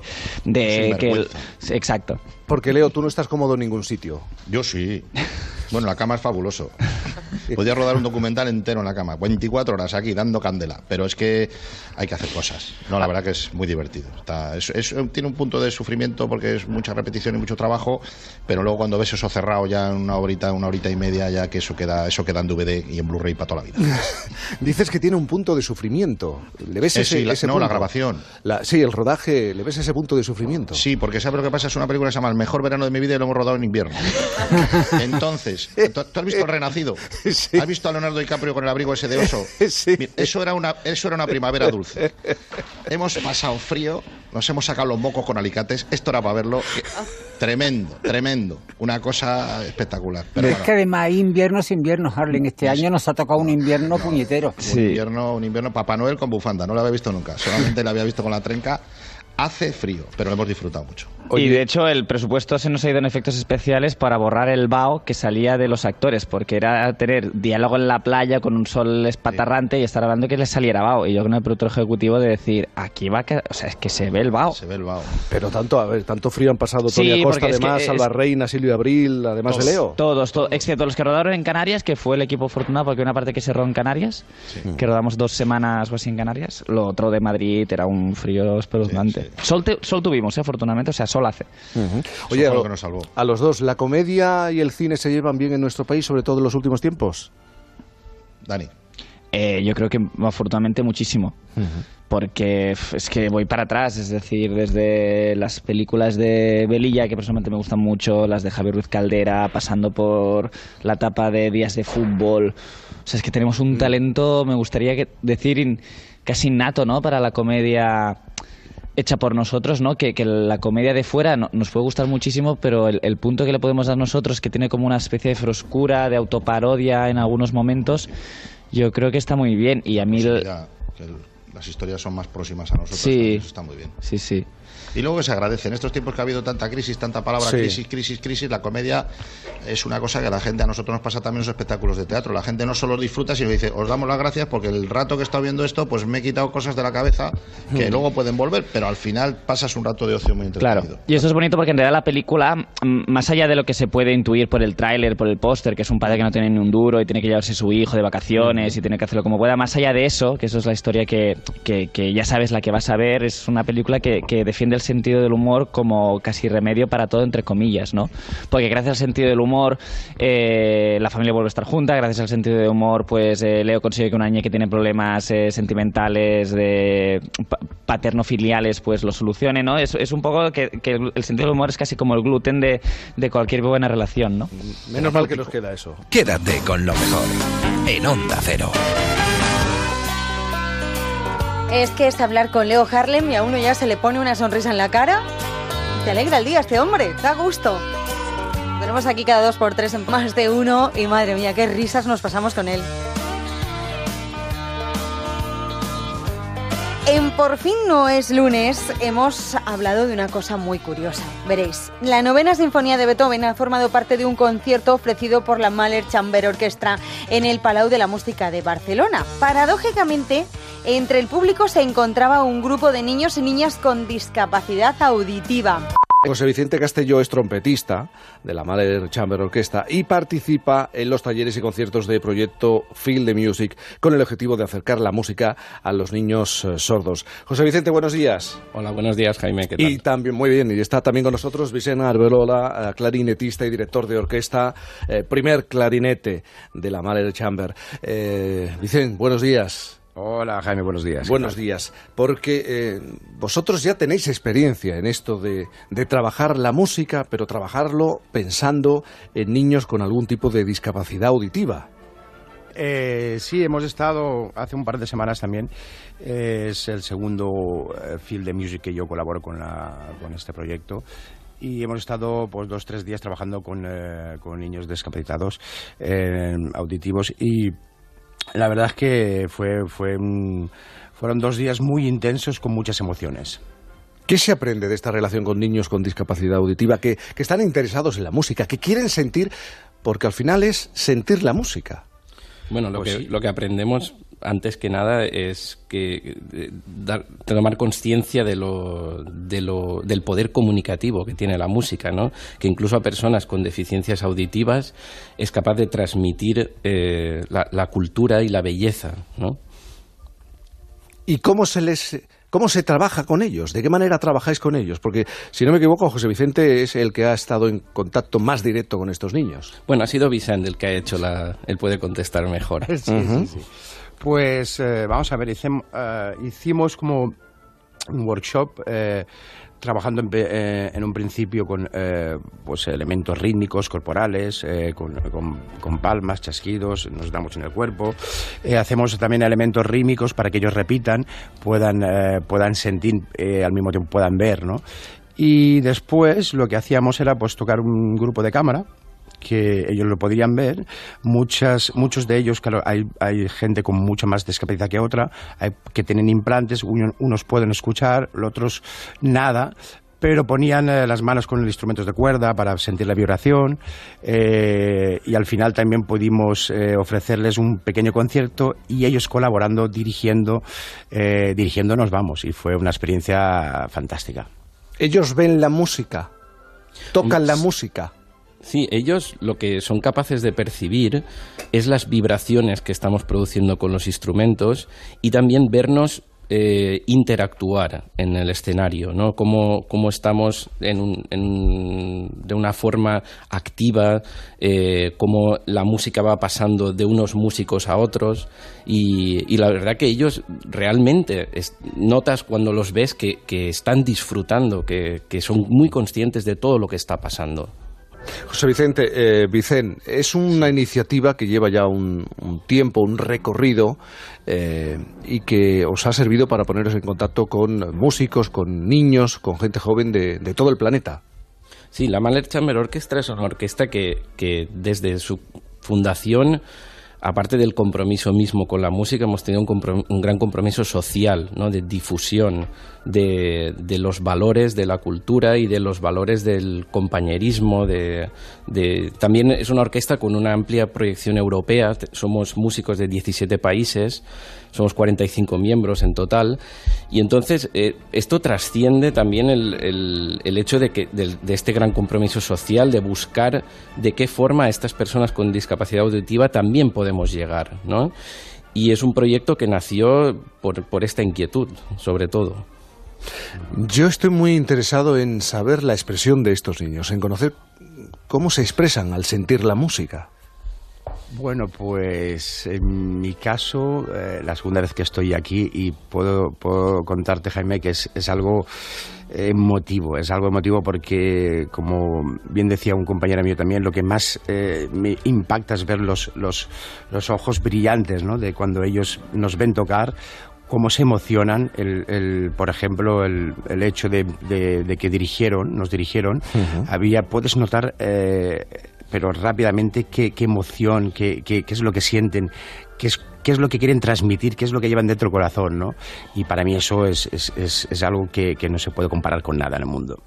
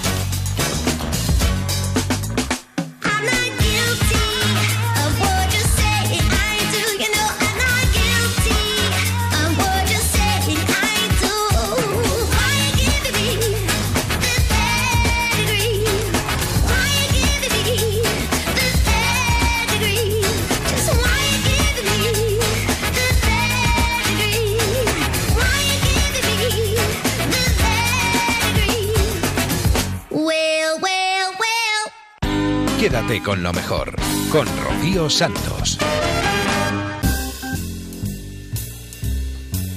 Ahora nos vamos a ir hasta más de uno para repasar las cosas que suceden en este programa que se emite por las mañanas en esta casa de lunes a viernes, con Carlos Alsina y con Juan Ramón Lucas.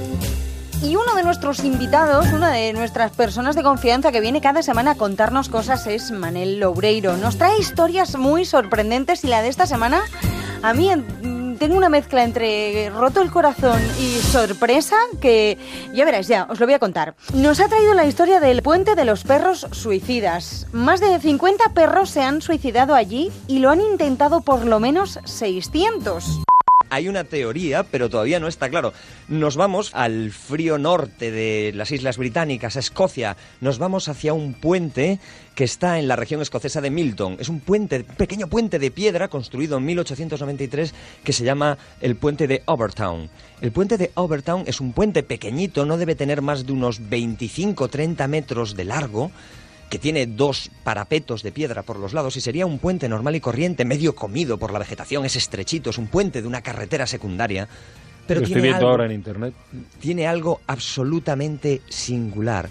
Y es que este puente es el lugar escogido por más de 50 perros en el, en el último medio siglo para suicidarse. Es sí, los perros aparentemente se pueden suicidar porque más de 50 perros han perdido la vida en este pequeño tramo de piedra y más de 600 perros han intentado suicidarse desde este puente sin que nadie hasta día de hoy tuviese una explicación clara. Manel, ¿no la será que historia alguien les da patadas y los tira. no, no. Víctor, hombre, ¿quién No podría sé. darle una patada a un perro para tirarlo desde Pues un puente? algún vecino psicopático. Pero no, pero es que lo hacen. En el pueblo lo de Begoña hay No, gente. es- es la explicación tiene que ir más porque qué hace, qué ven los perros que hace que se lancen. Víctor, el- me preocupa, me preocupa profundamente que, te- que tengas la imagen de alguien dándole una patada Yo a un busco la perro. explicación más fácil. Es verdad, porque se supone que no puede haber alguien tan malévolo. Pero, Manel, una pregunta. ¿Crees que puede hacer que se sienten atraídos por la altura? Es decir, que el propio... o algún reflejo distancia, o alguna forma que ven que es hay más varias, probable. Hay varias explicaciones. El Vamos lugar es precioso en todo caso. ¿eh? El lugar es absolutamente Es precioso, maravilla. paradisíaco. Os tenéis que imaginar, si- me gustaría que los oyentes pudiesen ver la foto del puente, espero que la vamos a colguemos en, la- las redes sociales, porque es un pequeño y un estrecho puente cubierto de charcos de agua, con la maleza comiéndolo por los Sí. lados. Es un sitio que tiene un aspecto muy victoriano y muy misterioso. Vamos a empezar por las explicaciones, desde la más esotérica y por lo tanto la más improbable hasta la más razonable. Una de ellas habla, evidentemente, la primera explicación dice que es una maldición. Una maldición porque dice que en 1994 un hombre de 32 años arrojó a su hijo pequeño desde ese puente tras afirmar que el niño era el anticristo y después se lanzó él detrás. Entonces, esa es la teoría más esotérica. Evidentemente, eh, la fiabilidad que puede tener pues es muy relativa, pero es que hay otra explicación que parece más razonable. Dicen los científicos que lo que pasa es que los perros son, son atraídos por un olor tan fuerte Claro, que hay en la zona el- e imperceptible para los hombres Claro. que hace que se lancen a las aguas. Este olor, al parecer, es un olor de presas potenciales de los perros, como ardillas, ratones o bisones, que es un animal que es muy invasivo, que no, el bisón americano no pertenece al, al ecosistema europeo, pero sin embargo está muy, muy extendido por la zona. Y que es ese olor que hace que los perros se lancen. O sea, mira, mira, mi- Aparentemente. Mi, perro es muy muy disciplinado, pero cuando pierde la pelota, eh, la persigue como si le fuera en ello la propia vida. Eso Entonces, es que de- depende de, a ver, los, los perros tienen, son lobos transformados en mascotas por nosotros y mantienen determinados rasgos de carácter, por mucho que estén domesticados. Eh, un perro de trabajo, un perro de caza, tiene una obsesión, por ejemplo, como es el caso del tuyo, por ir a por la presa. Entonces, cuando efectivamente tiene un olor fuerte, pues la obsesión le puede a la Seguro que tiene de- que ver con eso. de Oye, medida. pues me alegro un montón por vosotros que no viváis cerca, que no viváis en puente, Milton y que no viváis cerca el del puente de Overtown. Bueno, vivo cerca del pantano de Valmayor y los perros son muy de asomarse y Mi, ni- mi perro, mi perro le tiene pavor al agua, a pesar de que es un perro de caza. Eso, eso no me lo va a hacer, creo. Eh, de todas formas, conviene recordar un dato. Eh, un perro, como mínimo, y los de caza, alguna raza que no te digo, tiene un olfato 100 veces superior a cualquiera de Claro, nosotros. claro, o sea, claro. su percepción primera, su sentido primero para percibir la realidad es el olfato. O sea, que algo hay ahí que se nos escapa. los calculan fatal la distancia, por lo que se Sí. ve. Depende. No, oye, pero verás, Begoña, es que lo más curioso de todo es que el- el- muchos de los perros que se lanzan al agua desde el Mm. puente y que no se matan en la caída, vuelven a subir al puente y se Y vuelven a tirar. Rocío Santos. Quédate con lo mejor. Vaya historia, ¿eh? Sobrecogedora. Yo tengo una mezcla así como de pena y de asombro. Me ha dejado el corazón así arrugadillo esta historia de los perros suicidas. Seguimos en más de uno, pero ahora con la visita de la doctora en física y escritora de la trilogía La puerta de los tres cerrojos, Sonia Fernández Vidal. Ella nos transmite a través de sus libros la aventura de la física cuántica. ¿Qué es la física cuántica? Mira, la física cuántica, esto que, que asusta tanto, que seguramente nuestros oyentes oyen esto ya ponen una cara extraña diciendo esto debe ser muy difícil. Pues mira, la física cuántica básicamente es una parte de la física que nos explica cómo se comportan las partículas fundamentales, que son las partículas más pequeñitas incluso que los átomos. Y parece ser, Juan Ramón, que estas partículas tan pequeñitas hacen cosas muy peculiares, porque son capaces de atravesar paredes, estar en dos sitios simultáneamente, pueden teleportarse, pueden hacer cosas totalmente fascinantes. Pero ¿Eso es real? ¿Eso es físicamente posible? Eso es físicamente posible. De hecho, no solo es teoría, sino que ya se han realizado experimen- experimentos, por ejemplo, de teleportación con partículas fundamentales. ¿eh? De momento, que nosotros nos podamos teleportar y, por ejemplo, yo aparecer aquí en los estudios de Madrid será un poquito difícil. Todavía es más ciencia ficción que ciencia. Pero lo importante y para mí relevante es que, según la teoría cuántica, no es imposible. Es decir, quizás nuestros tataranietos tengan una máquina de teleportación y puedan irse pues a las Bahamas en un chiscar los dedos. Te estás cargando las agencias de viajes, ¿eh? Pero espérate, o bueno, puede que instalen los teletransportadores. No, pero es que- tendrán que encargar Hay ellos. una pregunta que es ¿por qué dices teleportación y no teletransportación? Bueno, que yo es como me gusta siempre lo más- decimos claro, nosotros. a mí me gusta más Lo teleportación porque al final trans es a través de, Ajá. ¿no? Sin Sí. embargo, la teleportación es desaparecer en un sitio para aparecer en otro, Vale. sin embargo, sin pasar en ningún si- por ningún sitio entre medio. Por no lo como tanto, un alma que va en- vaga en pena, ¿no? Sino- Efectivamente. Exacto, distinto, distinto. Vamos a ver, eh, yo no sé si tú has leído, hay una novela de Rosa Montero que publicó en el año 2011 que se llama Lágrimas en la lluvia. Ah, no la he leído Bueno, pues hay, ella habla de la tele- teletransportación, Ajá. Pero claro, ella explica que eh, no se puede hacer muchas veces en ese tiempo de futuro que ella narra, porque eh, te puedes teletransportar a la primera y no pasa nada, pero a la segunda puedes tener el brazo en otro sitio, o a la tercera los órganos se te pueden haber movido de lugar completamente, porque no te trans- no teletransportas entero, sino en minúsculas partículas. Eso sería verosímil. Claro, efectivamente, yo, por si acaso, las primeras teleportaciones Me no me ahorro. prestaría como voluntaria, por si acaso, por si acaso me ahorro que mi brazo aparezca en otro sitio. Pero, pero bueno, en principio, teóricamente, ya, además la tecnología va avanzando, ah, van teleportando cada vez cosas más grandes. Es decir, como decía antes, ¿eh? de momento estamos en regímenes todavía de cosas muy, muy, muy pequeñitas, pero solo es falta de tiempo y dinero, porque al final es invertir en desarrollo y tecnología, para que quizás nos podamos teleportar, no como dice Rosa, solo una sola vez por, seguramente, sino que sea incluso, ¿por qué no?, un sistema de viaje cotidiano en el futuro. Bueno, es- eso es, es solo pensarlo da más que escalofrío. A ver, em, voy a ir a la novela, La puerta de los tres cerrojos. En la primera, los protagonistas se introducen en- un poco en este mundo del que estamos hablando, en un mundo cuántico, se teleportan, conducen motos con telegravitones, luchan contra agujeros negros, hablan con un relojero cuántico. Eh, claro, lo que nos estás contando ahora es física cuántica, rompe nuestros esquemas. Totalmente. De hecho, la física cuántica, más que difícil, yo diría que es antiintuitiva, ¿no? porque la física que llamamos clásica, la que todos conocemos, pues la hemos ido desarrollando a base de observar la naturaleza. ¿no? Lanzábamos una piedra y entonces podríamos entender cómo funcionaba el tiro parabólico y a partir de aquí se fue desarrollando todo lo que se conoce como ah, física mecanicista. Sin embargo, el ser humano no está preparado para ver un electrón a simple vista. ah, o ir a velocidades cercanas a la velocidad de la luz. Por eso no hemos desarrollado una intuición de cómo se comportan estas partículas tan pequeñitas o a velocidades tan grandes. Claro. Es por eso que la idea de la puerta de los cuatro, de los tres cerrojos, perdón, porque mm, al final es tan antiintuitiva que cuando la razón se bloquea y no te deja proceder y no te deja aceptar las ideas, qué mejor que la fantasía o volverse un niño y entrar en un mundo fantástico a la vez que misterioso para que toda esta información pues pueda entrar, como decía Mary Poppins, con un terrón de azúcar entre un poquito mejor. Pero eh, eh, vamos a ver, eh, ahora hablamos del terrón de azúcar, porque eso también tiene su miga. Eh, pero estoy hablando con una científica y me está cuestionando el valor de la razón. Bueno, total, totalmente, o al, o al menos de la intuición de lo que nuestros sentidos nos dicen. Como bien decías lo del terrón de azúcar, ¿no? Que probablemente ibas a por el, el estado de la materia, que está Sí. completamente vacío. Fíjate que cua- tú y yo, por ejemplo, tenemos esta mesa delante, yo la toco y mi intuición dice que esta mesa es completamente sólida.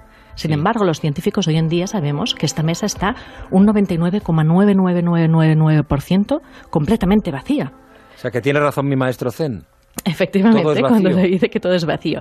Fíjate, porque a veces los porcentajes nos dicen poco. Imaginemos el átomo y los quarks que están en el núcleo de los átomos. Si juntásemos todas las partículas que hay en los átomos de toda la humanidad, o sea, imagínate que todas las partículas de toda la humanidad las juntamos, todos nosotros, todas las personas que hay sobre la faz de la Tierra, ocuparíamos el tamaño de un solo terrón de azúcar. Es decir, imagínate si hay vacío en estos átomos. ¿Y qué hay en el vacío, Sonia? Uy, pues según la física cuántica es un vacío un poquito peculiar, porque según la física cuántica existe lo que se llaman fluctuaciones cuánticas y es que de repente, de la nada, pueden aparecer pares de partículas y antipartículas.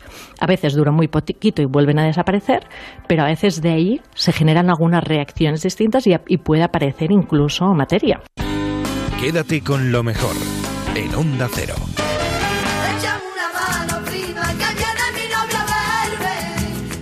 Nerviosa que no sé. Así conocíamos a Niña Pastori hace ya unos cuantos años. Ahora venía más de uno para presentar su nuevo disco que se llama Bajo tus alas. Un disco en el que han colaborado Pablo Alborán, Manuel Carrasco, Vanessa Martín y muchos más. 7 millones de reproducciones en YouTube en 5 meses. Esta canción que es tuya, de tu marido. La verdad que ha sido una sorpresita porque le ha gustado, le ha gustado mucho a la gente y, y bueno, hemos luchado también por eso, porque saliese como single. Sabes que hay tantas opiniones ahora, un- el reggaetón que para mí es súper respetable, ¿no? Y todos los estilos y todas las músicas, por supuesto. Pero es verdad que cuesta muchas veces mostrar lo que uno verdaderamente siente y la pureza de uno y es complicado luchar. Y bueno, mira, la gente al final te va dando un poquito la razón. Niña Pastori es una voz eh, flamenca de estas que te conmueve, que lo comentábamos a micrófono cerrado. Yo la he visto, la he visto, he tenido la fortuna de verla unas cuantas veces. En la Unión, mm, mm, echar abajo el mercado de la Unión, pero es que en cualquier sitio que la veas, porque es flamenca, porque es artista, porque te emociona siempre Muchas cantando. gracias. Y es la única española que tiene cuatro Grammys, si no me equivoco. Cuatro Grammys. Sí. Y ahora con este disco otro. o- Si Dios quiere. Si todo es tan pequeño, cuéntame. Oye, ¿qué es ser flamenca? Yo creo que eso se nace y, y no sé, es una forma de vivir, ¿no? No, no sabría tampoco explicarlo, ¿no? Yo creo que una- Lo dices porque cuando, cuando recogiste el Grammy en 2014 por Raíz, Sí. junto a Arila Downs y Soledad. Soledad Pastoruti, dijiste, soy flamenca, Sí. soy flamenca. Eso- entre ellas dos. Y además, fíjate, a Lila, muerte defendiendo lo mío, a muerte. Lila Downs es muy racial también, que ha pasado Sí. por este programa unas cuantas veces, que a nosotros nos gusta Muy mucho. especial. Muy especial. Muy Muy especial. especial. Y yo creo que compartís con ella al menos eso, ¿no? Ese carácter, porque tú tienes mucho carácter. Y Sole también, ¿eh? Sole también es una artista... La conozco menos. eh, sí, Soledad Pastoriti también argentina y también tiene una fuerza, la tía tremenda, una luchadora. Eh, tengo muy buenos recuerdos de ese, de ese trabajo. Fue para mí una experiencia eh, súper bonita, ¿no? Grabamos el disco en México, estuvimos viviendo intensamente en el estudio, las tres ahí a tope. Fue un, un trabajo que, que recuerdo con mucho cariño. Y es verdad que Lila es una, una mujer muy especial y, Oye, no había prensa española cuando recogiste el Grammy. ¿Te has quejado alguna vez de que Sí, te hemos, me te hemos quejé- descuidado? Me quejé ese año, fíjate, Sí, porque ese año te quejaste, sí me cuando, acuerdo. Cuando me di cuenta, porque que a mí, bueno, en un momento dado, la verdad que con el cambio horario yo dije, bueno, mira, pues también estoy aquí acostadita en mi cama y tampoco me viene mal, ¿no? Pero es verdad que cuando eh, estuvimos con el, con el disco de raíz, otros años quizás nos lo he echado en falta, pero bueno, llegó un momento que hacíamos los medios, las tres, ¿no? Y, y estaban medios de todos los, los sitios, Y- sobre todo de, y no había de los Latinoamérica. Pero justo llegó un momento que comimos y dijeron, bueno, ahora después Lila se reunirá con todos los medios mexicanos, Sole se reunirá con todos los medios argentinos y tú te acuestas. y tú te acuestas a dormir, porque no hay ningún medio español que cubra esta noticia, ¿no? Eso pasó en el disco de Red. Entonces, bueno, es verdad que, bueno, lo hablábamos antes también, ¿no? Yo entiendo que la gente, hay noticias que, que son más de, de- Porque a mí también como espectadora, ¿no? Pues eh, ves cosas que, que te llaman la atención. Un pero Grammy en el mundo de la música. pero yo querida. pienso, yo pienso que, que por lo menos un par de medios que cubran, que cubran eso, ¿no? No es mucho pedir, ¿no? Un par de medios. Y es verdad que Lila tenía la habitación completa, en México eh, es muchísimo más grande, todo, ¿no? Pero así fue, es que fue así, ¿eh? De verdad. Ella se fue con sus medios argentinos, la otra con los mexicanos y yo me fui a dormir. Muy nuestro, muy nuestro. eso es A- muy- muy atendemos, atendemos más al flamenco ahora. No, yo creo que ahora es una forma distinta. Yo pienso que el flamenco siempre ha sido querido y respetado. Yo tengo esa opinión. Siempre ha sido querido y respetado. Lo que pasa es que el flamenco es complicado. El flamenco no es una música fácil. No es una música que pueda entender todo el mundo, ni, ni tampoco, evidentemente, le pueda gustar a todo el mundo. Al final, la gente lo que quiere es cantar. Cantar las canciones. Yo voy a un sitio y yo quiero cantar contigo. Y si tú cantas algo fácil, pues yo canto contigo. Si tú cantas algo difícil, yo no puedo cantar contigo. Ya está. No hay más. Pues yo puedo estar de acuerdo contigo, pero mira, eh, la primera vez que yo escuché flamenco de verdad, ¿Sí? y me gustaba, para, tampoco me hacía mucha gracia, fue en La Unión. Y eh, como tengas la mente abierta, es imposible que no te entre. Es decir, si tú se- hay gente que dice, no, no me gusta el flamenco porque es muy complicado, es un arte", pero tú te sientas a escuchar flamenco con atención, con disposición de, de espíritu, de ánimo, y, y ves cómo, cómo se canta sangrando por la garganta, cómo se Es canta. diferente. Y de, es imposible no te emociones. También el flamenco gana mucho en directo, ¿eh? Yo sé que hay mucha gente que Era escucha agujeta el que me, me emociona. Claro, hay, hay gente que, que, que escucha un, un disco o lo que sea y, lo está, y no es lo mismo, ¿no? Cuando tú vas al sitio y está a gusto y, y escuchas el cante o la guitarra o el baile, lo ves así, te emociona siempre muchísimo más, ¿no? Yo pienso que, que es mucho más, más fácil de enganchar a alguien. Eh, yo eso lo he hecho a alguien que dice, ay, yo no es flamenco, o vente un día a un cumpleaños de nosotros y vas a escuchar Y va- va a lo mejor a alguien que no se ha gente- conocido, ¿eh? Sí, sí, sí. pero te verdad, canta un fandango y dices tú, ay, qué bonito, porque la emoción que tiene el flamenco, bueno, eh, también en nuestra música, y yo pienso que ahí debe de haber un apoyo, porque es verdad que un holandés no va a cantar por bulería, puede hacerlo, pero le costaría mucho. que se ve desde la azotea que se ve si todo es tan pequeño cuéntame que lo quiero ver. Que se ve. Si me encuentro perdida ya lo ves y abro bien los ojos cuéntame que lo quiero ver ¿Dónde están las aguas? ¿Dónde están los mares? ¿Dónde están las lluvias y las tempestades? El grito en el cielo, ¿dónde está el silencio? Busco tu regazo cuando no hay remedio.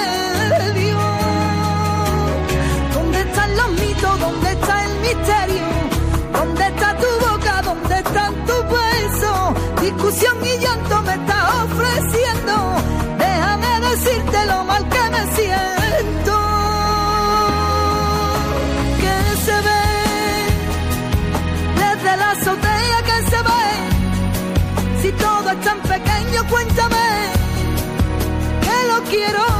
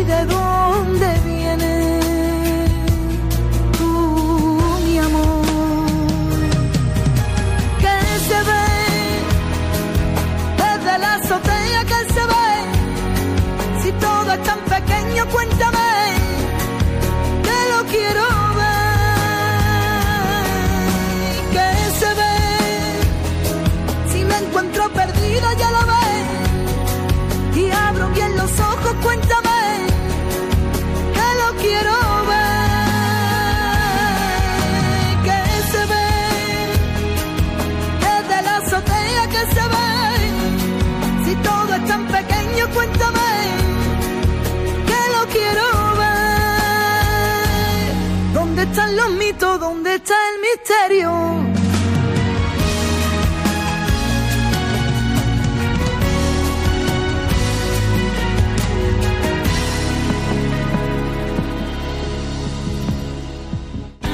Quédate con lo mejor, con Rocío Santos. Bajo tus alas es como se llama este último disco de Niña Pastor y hemos escuchado desde la azotea, que es una de las canciones que se incluyen en este álbum. ¡Qué preciosidad! Dejamos más de uno, nos vamos a Julia en la onda. Recibimos a Joan Plaza, que es el entrenador del Unicaja Málaga, que ha escrito un nuevo libro, Despertar a tiempo. Y ha llevado el éxito a algunos equipos más grandes de España, pero también ha conseguido muchos lectores con sus dos novelas. El protagonista de, de esta segunda novela es un hombre, se llama Mario, no es una chica ya, eh, de este despertar a tiempo, un hombre, digamos, convencional, que, que luego va descubriendo en las páginas de varios libros mm, las cartas de, Lucía, que es una directora de teatro, que pues, se tiene que enfrentar a una enfermedad grave, degenerativa, terminal, y eso pues hace que se replantee la vida, tanto, tanto Lucía como Mario, que es el que encuentra y lee esas cartas. ¿no? Me gustó mucho lo que dijo, aunque yo no estaba allí, pero, pero lo sé, eh, Gabilondo dijo que normalmente vivimos esperando vivir. Y que está tan bien sintetizada esa frase, porque es verdad que, a veces nos creemos que somos inmortales, ¿no? Vivimos esperando vivir y de pronto cuando eres consciente de que te mueres, seguramente hay cambios enormes en la vida. Sí, he utilizado una enfermedad que es real, que es la progeria, Uh, y es cierto que la progeria no solo existe, sino que se da, se circunscribe más en, en, niños pequeños o en adolescentes, no en adultos, pero como metáfora de eso que acabas de decir, ¿no? Generalmente tenemos la tendencia a ir posponiendo cosas, eh, tanto a nivel per, pro, personal o, o profesional. Uh -huh. Entonces, el, el, el, libro es un canto a, a, dejarnos de hostias, ¿no? Es decir, vamos a hacerlo, vamos a vivirlo. Si realmente estás trabajando en algo que no te apetece, eh, invierte en ti mismo para salir de allí lo antes posible para trabajar en algo que realmente te llene, te... pero igual en tu relación personal, es decir, no puede ser cuánta gente conoces tú y conozco yo que sencillamente mantienen sus vidas por esa zona de confort tan estereotipada que, que tiene la gente, por no enfrentarse y romper estigmas y ir a por otra situación que realmente le compense mucho más. Pues el libro lo que intenta a través de esa metáfora de la progeria, que es esa enfermedad degenerativa en la que acaban muriendo los niños, eh, es que no te suceda eso y realmente seas capaz de coger las riendas de tu vida. Los deportes no me estimulaban demasiado, dice el protagonista, pero era un tema recurrente del que debía estar mínimamente al día si no quería quedarme al margen de todo mi entorno y alimentar aún más si cabe mi aura de antisocial o de bicho raro. O sea, que, que hablamos de una persona que tiene una cierta alergia al deporte. O sea, la primera sí, protagonista es mujer y el segundo un tipo antideportivo. Por lo que veo te van los desafíos, ¿eh? Um, sí, lo que quería era alejarme bastante de mi mundo, ¿no? Mi ya, mundo ya, es un ya. mundo del que por sí solo. Pero en teoría es de escribir... lo que más se sabe del mundo propio, ¿no? Claro, pero no. Primero, al margen de que esto lo haré quizá el día que me retire, y creo que tampoco tengo esa, ese deseo, eh, pero no que quería alejarme al máximo. O sea, la literatura, más allá de provocar en mí que ahora lea muchísimo más que lo que he leído en mi primer tercio de vida, eh, lo que genera en mí es la capacidad de tener más vocabulario, de poder hablar a mis jugadores en las ruedas de prensa. Llevo 70 partidos, tengo ruedas de prensa antes y después de partido, con lo cual calcula. Entonces, al margen de lo que me da a mí, lo que yo quería realmente es que me oxigenara, es decir, que no me volviera a hablar de baloncesto de deporte, la misma novela, quería llegar a otro mundo. Y yo creo que, como he dicho algunas veces, que si sigo escribiendo es porque creo que me completa, es decir, que más allá de que el entrenador haya tenido un cierto éxito, la literatura, las letras, a mí me, me, me completan como persona, como individuo y por lo tanto quiero seguir haciéndolo. Dice un oyente aquí, menos mal que hay junta palabras humildes como Joan Plaza, porque escritores mediocres sobran. Probablemente eh, Juan Plaza es mejor escritor de lo que dice él que es. Ya le digo yo que sí a este oyente. Bueno, comentario de texto que también encontramos en, en Despertar a tiempo, en tu novela. La edad a unos pocos los mejora como al buen vino, a otros les ayuda a relativizar las cosas, pero a la mayoría les suele acelerar y agrandar la susceptibilidad. ¿Tú en qué categoría estás, Joan? Yo espero que la ¿Tú primera. mejoras? Como el buen Mejorando vino. como el buen vino, ¿no? Sí, lo espero. De verdad que, que es algo que, que he detectado muy rápidamente. Yo siempre digo que soy como una pequeña esponja.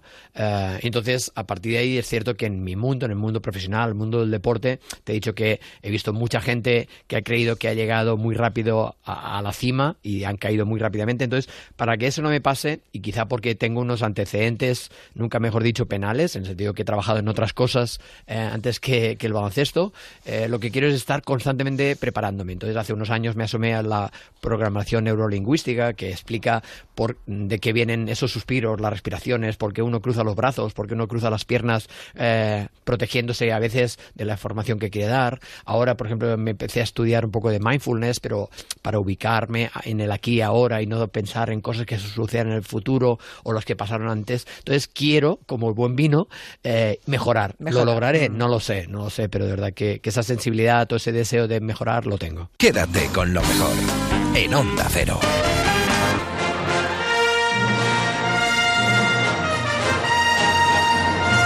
Esta semana en Sociedad Anónima hemos conocido a Alfonso Fernández, que es el presidente de Star Wars en Cataluña.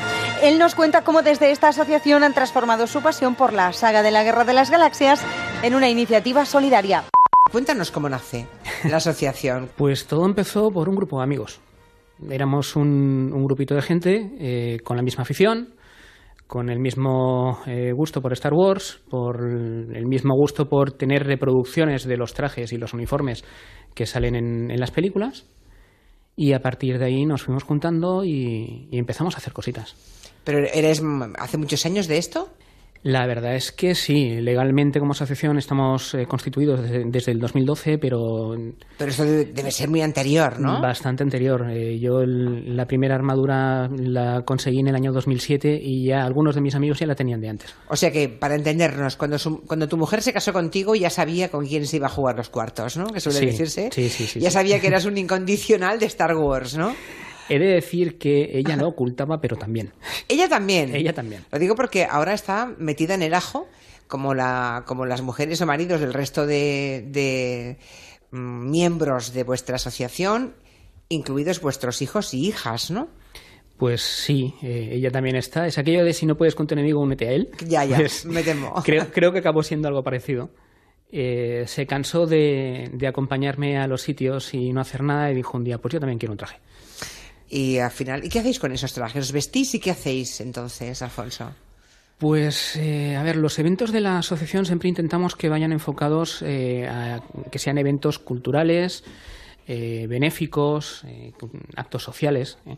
Entonces, más bien lo que hacemos es, pues, eh, ya desde hace unos cuantos años col- colaboramos en el Salón del Cómic, habíamos colaborado en el Festival del Cómic de Turroya de Montgrí, eh, alguna vez nos han llamado también para el Salón del Manga, el Salón del Cine y las series, pero aparte de todo esto, pues eh, organizamos eh, desfiles. eh, ya desde hace unos cuantos años en el barrio de la Sagrera, aquí en Barcelona, hacemos un desfile por las fiestas de la, primavera, que fue el domingo pasado.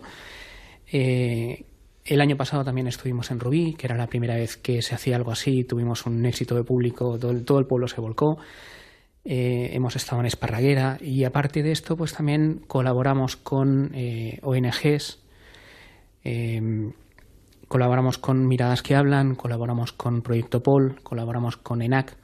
Son tres eh, ONGs mm, dedicadas a recaudar fondos para la investigación de tres enfermedades raras, que son respectivamente la duplicación del gen MCP2, Sí. eh, Proyecto POL es la hiperglicinemia no, no cetósica y la ENAC son enfermedades neurodegenerativas por acúmulo de hierro en el cerebro.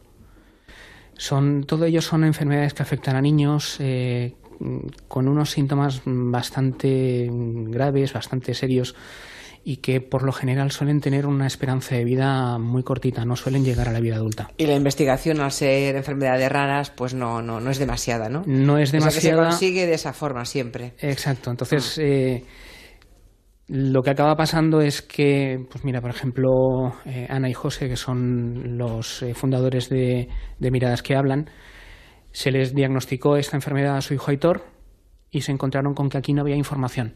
Toda la información provenía de Estados Unidos.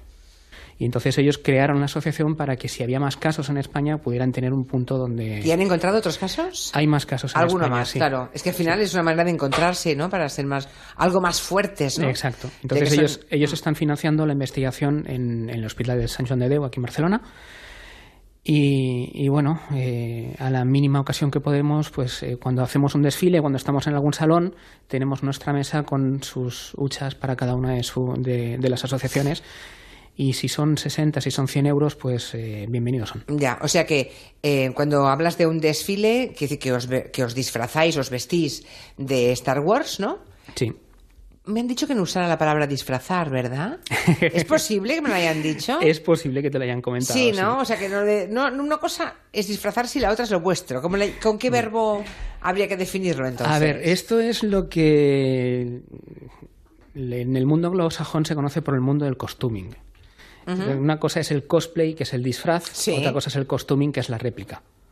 Vale, o sea que vosotros lo que tenéis es unas réplicas casi perfectas que prácticamente son indistinguibles de los trajes de verdad de Star Wars. Eso, Eso es. eso sí me lo han comentado. Eso es. O sea, son... eh, y por tanto deben ser caros, ¿no? Hacerlo... Mm. Claro. Hacerlo, comprarlo, conseguirlo... mm, Barato no es. Barato no es, ¿no? O sea que la afición os cuesta dinero, digamos, ¿no? Sí.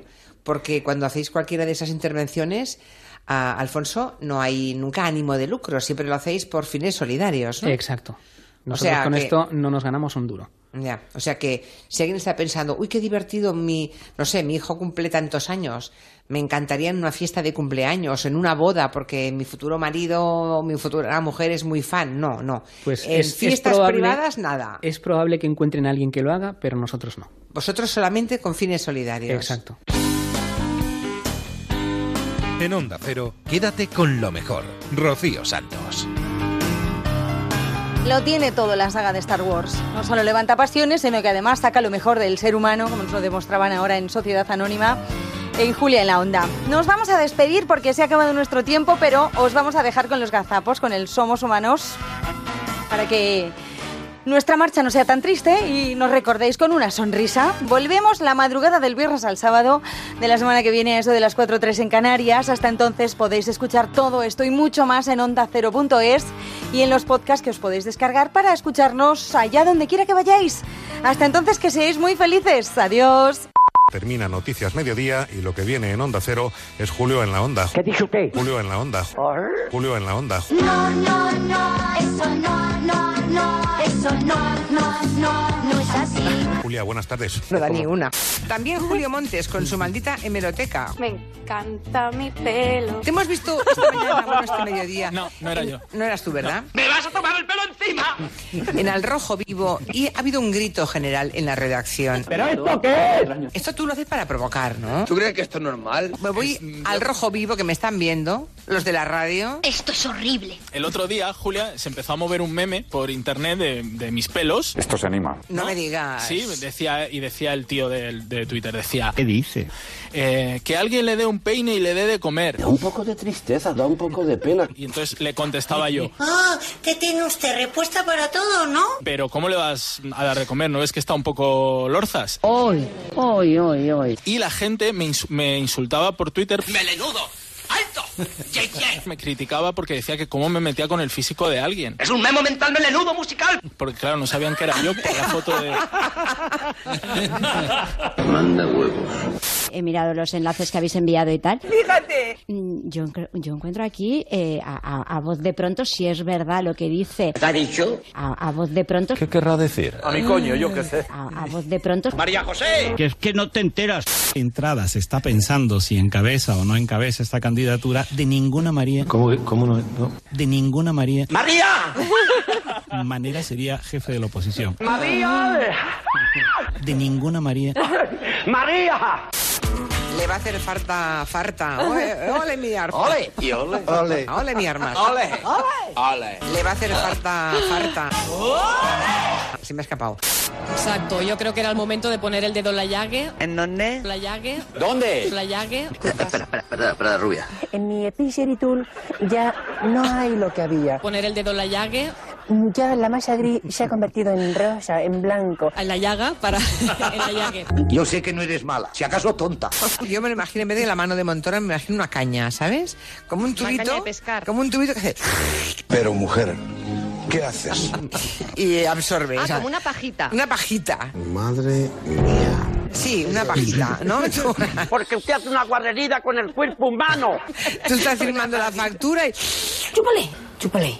Está muy buena, chúpale. y entonces el IVA ya ves que se desintegra y se lo llevan. Pues hacemos... Una pajita. Una pajita. Y yo también. Y da un gustirrinín. Sí, una pajita. Chupa que te chupa. Y absorbe. Ah, o sea, como una pajita. Sí, una pajita. Pum, pum, pum, pum. El sol este que me ha quemado. ¡Me quemo! A mí ya has visto que estoy quemado Al como el palo un churrero. Al sol. ¡Ay, pobrecito! Ya viene el sol. Here comes the sun. Es decir, que ya está. Cante, cante. Aquí lo tenemos. Que ya está. the sun. Que ya está. No cante usted más. Tengo Zaragoza, tengo Bilbao, tengo mucho, mucho, mucho. Porque tú lo vales. Lo que pasa es que voy a conmemorar eh, los 40, las 40 décadas. ¡Hala! Eh, bueno, 40 décadas no. Te has equivocado, chaval. Esto va al Somos Humanos. Acertó. Sin duda. Encima se ríe.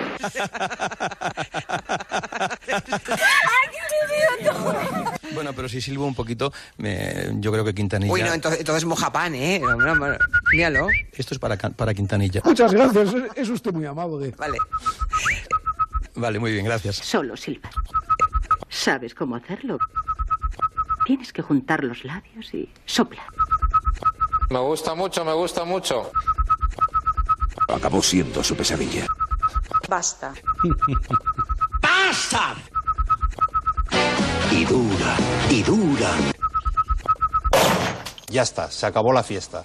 Yo estoy seguro que Santi, ¿a qué tú te pones cremas y no solamente cuando salen los, en los platos de televisión? Todos los días, a todas horas. ¡Me encantan! No soporto lo del maquillaje. No me mires, no me mires, no me, no me, no me mires. ¿Ah, no? No, para, es que me siento fatal. Es que yo soy muy macho. Y termino y no sé cómo quitarme eso. No puedo soportarlo. Para mí es un momento que me estresa de una manera. ¿Me comprendes? ¿Me comprendes? Los días que voy a la tele son los únicos días que no tengo ojeras. Qué guapo te veo hoy. Pues que sepas, Miki, que si quieres te puedes comprar maquillaje y se lo puedes hacer tú solo en casa. Es un hombre sensible, emocional. Ya sabes a qué me refiero. Yo ahora mismo, mira, la tengo aquí delante, es una que se llama en inglés... ¿Es lo último en antiedad siempre lo mejor? Buena pregunta. 20 millones de mujeres de todo el mundo lo desafían con Olay Total Effects. Incluida ella. A los que queréis que me vaya, Es la crema en la que confío. no me voy, me quedo, me voy a quedar. La auténtica, la única. Voy a seguir siendo vuestra presidenta. se encargue de esto, Clemenza. eh, es una que se llama en inglés... Olay Total Effects. Tú tienes la luz apagada, digo, apagada ya, no apagada, apagada ya. Ahora- Ahora te voy a decir una chulería de esas que Quintanilla la va a poner. A ver. Julia, yo tengo luz propia. Si mañana me expropian de todo lo que tengo, cosa que es posible. Voy a llorar. Te vas a la puerta de la catedral con Monegal a tocar. Los cojones. Exactamente. Y Monegal me hace los coros y me hace. Ah, ah, que darle alegría a Macarena y Monegal. ah. Te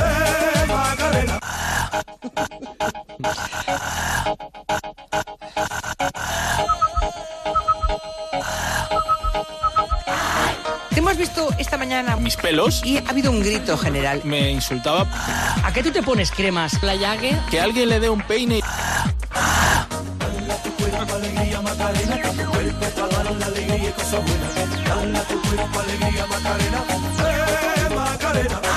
Ole mi arma.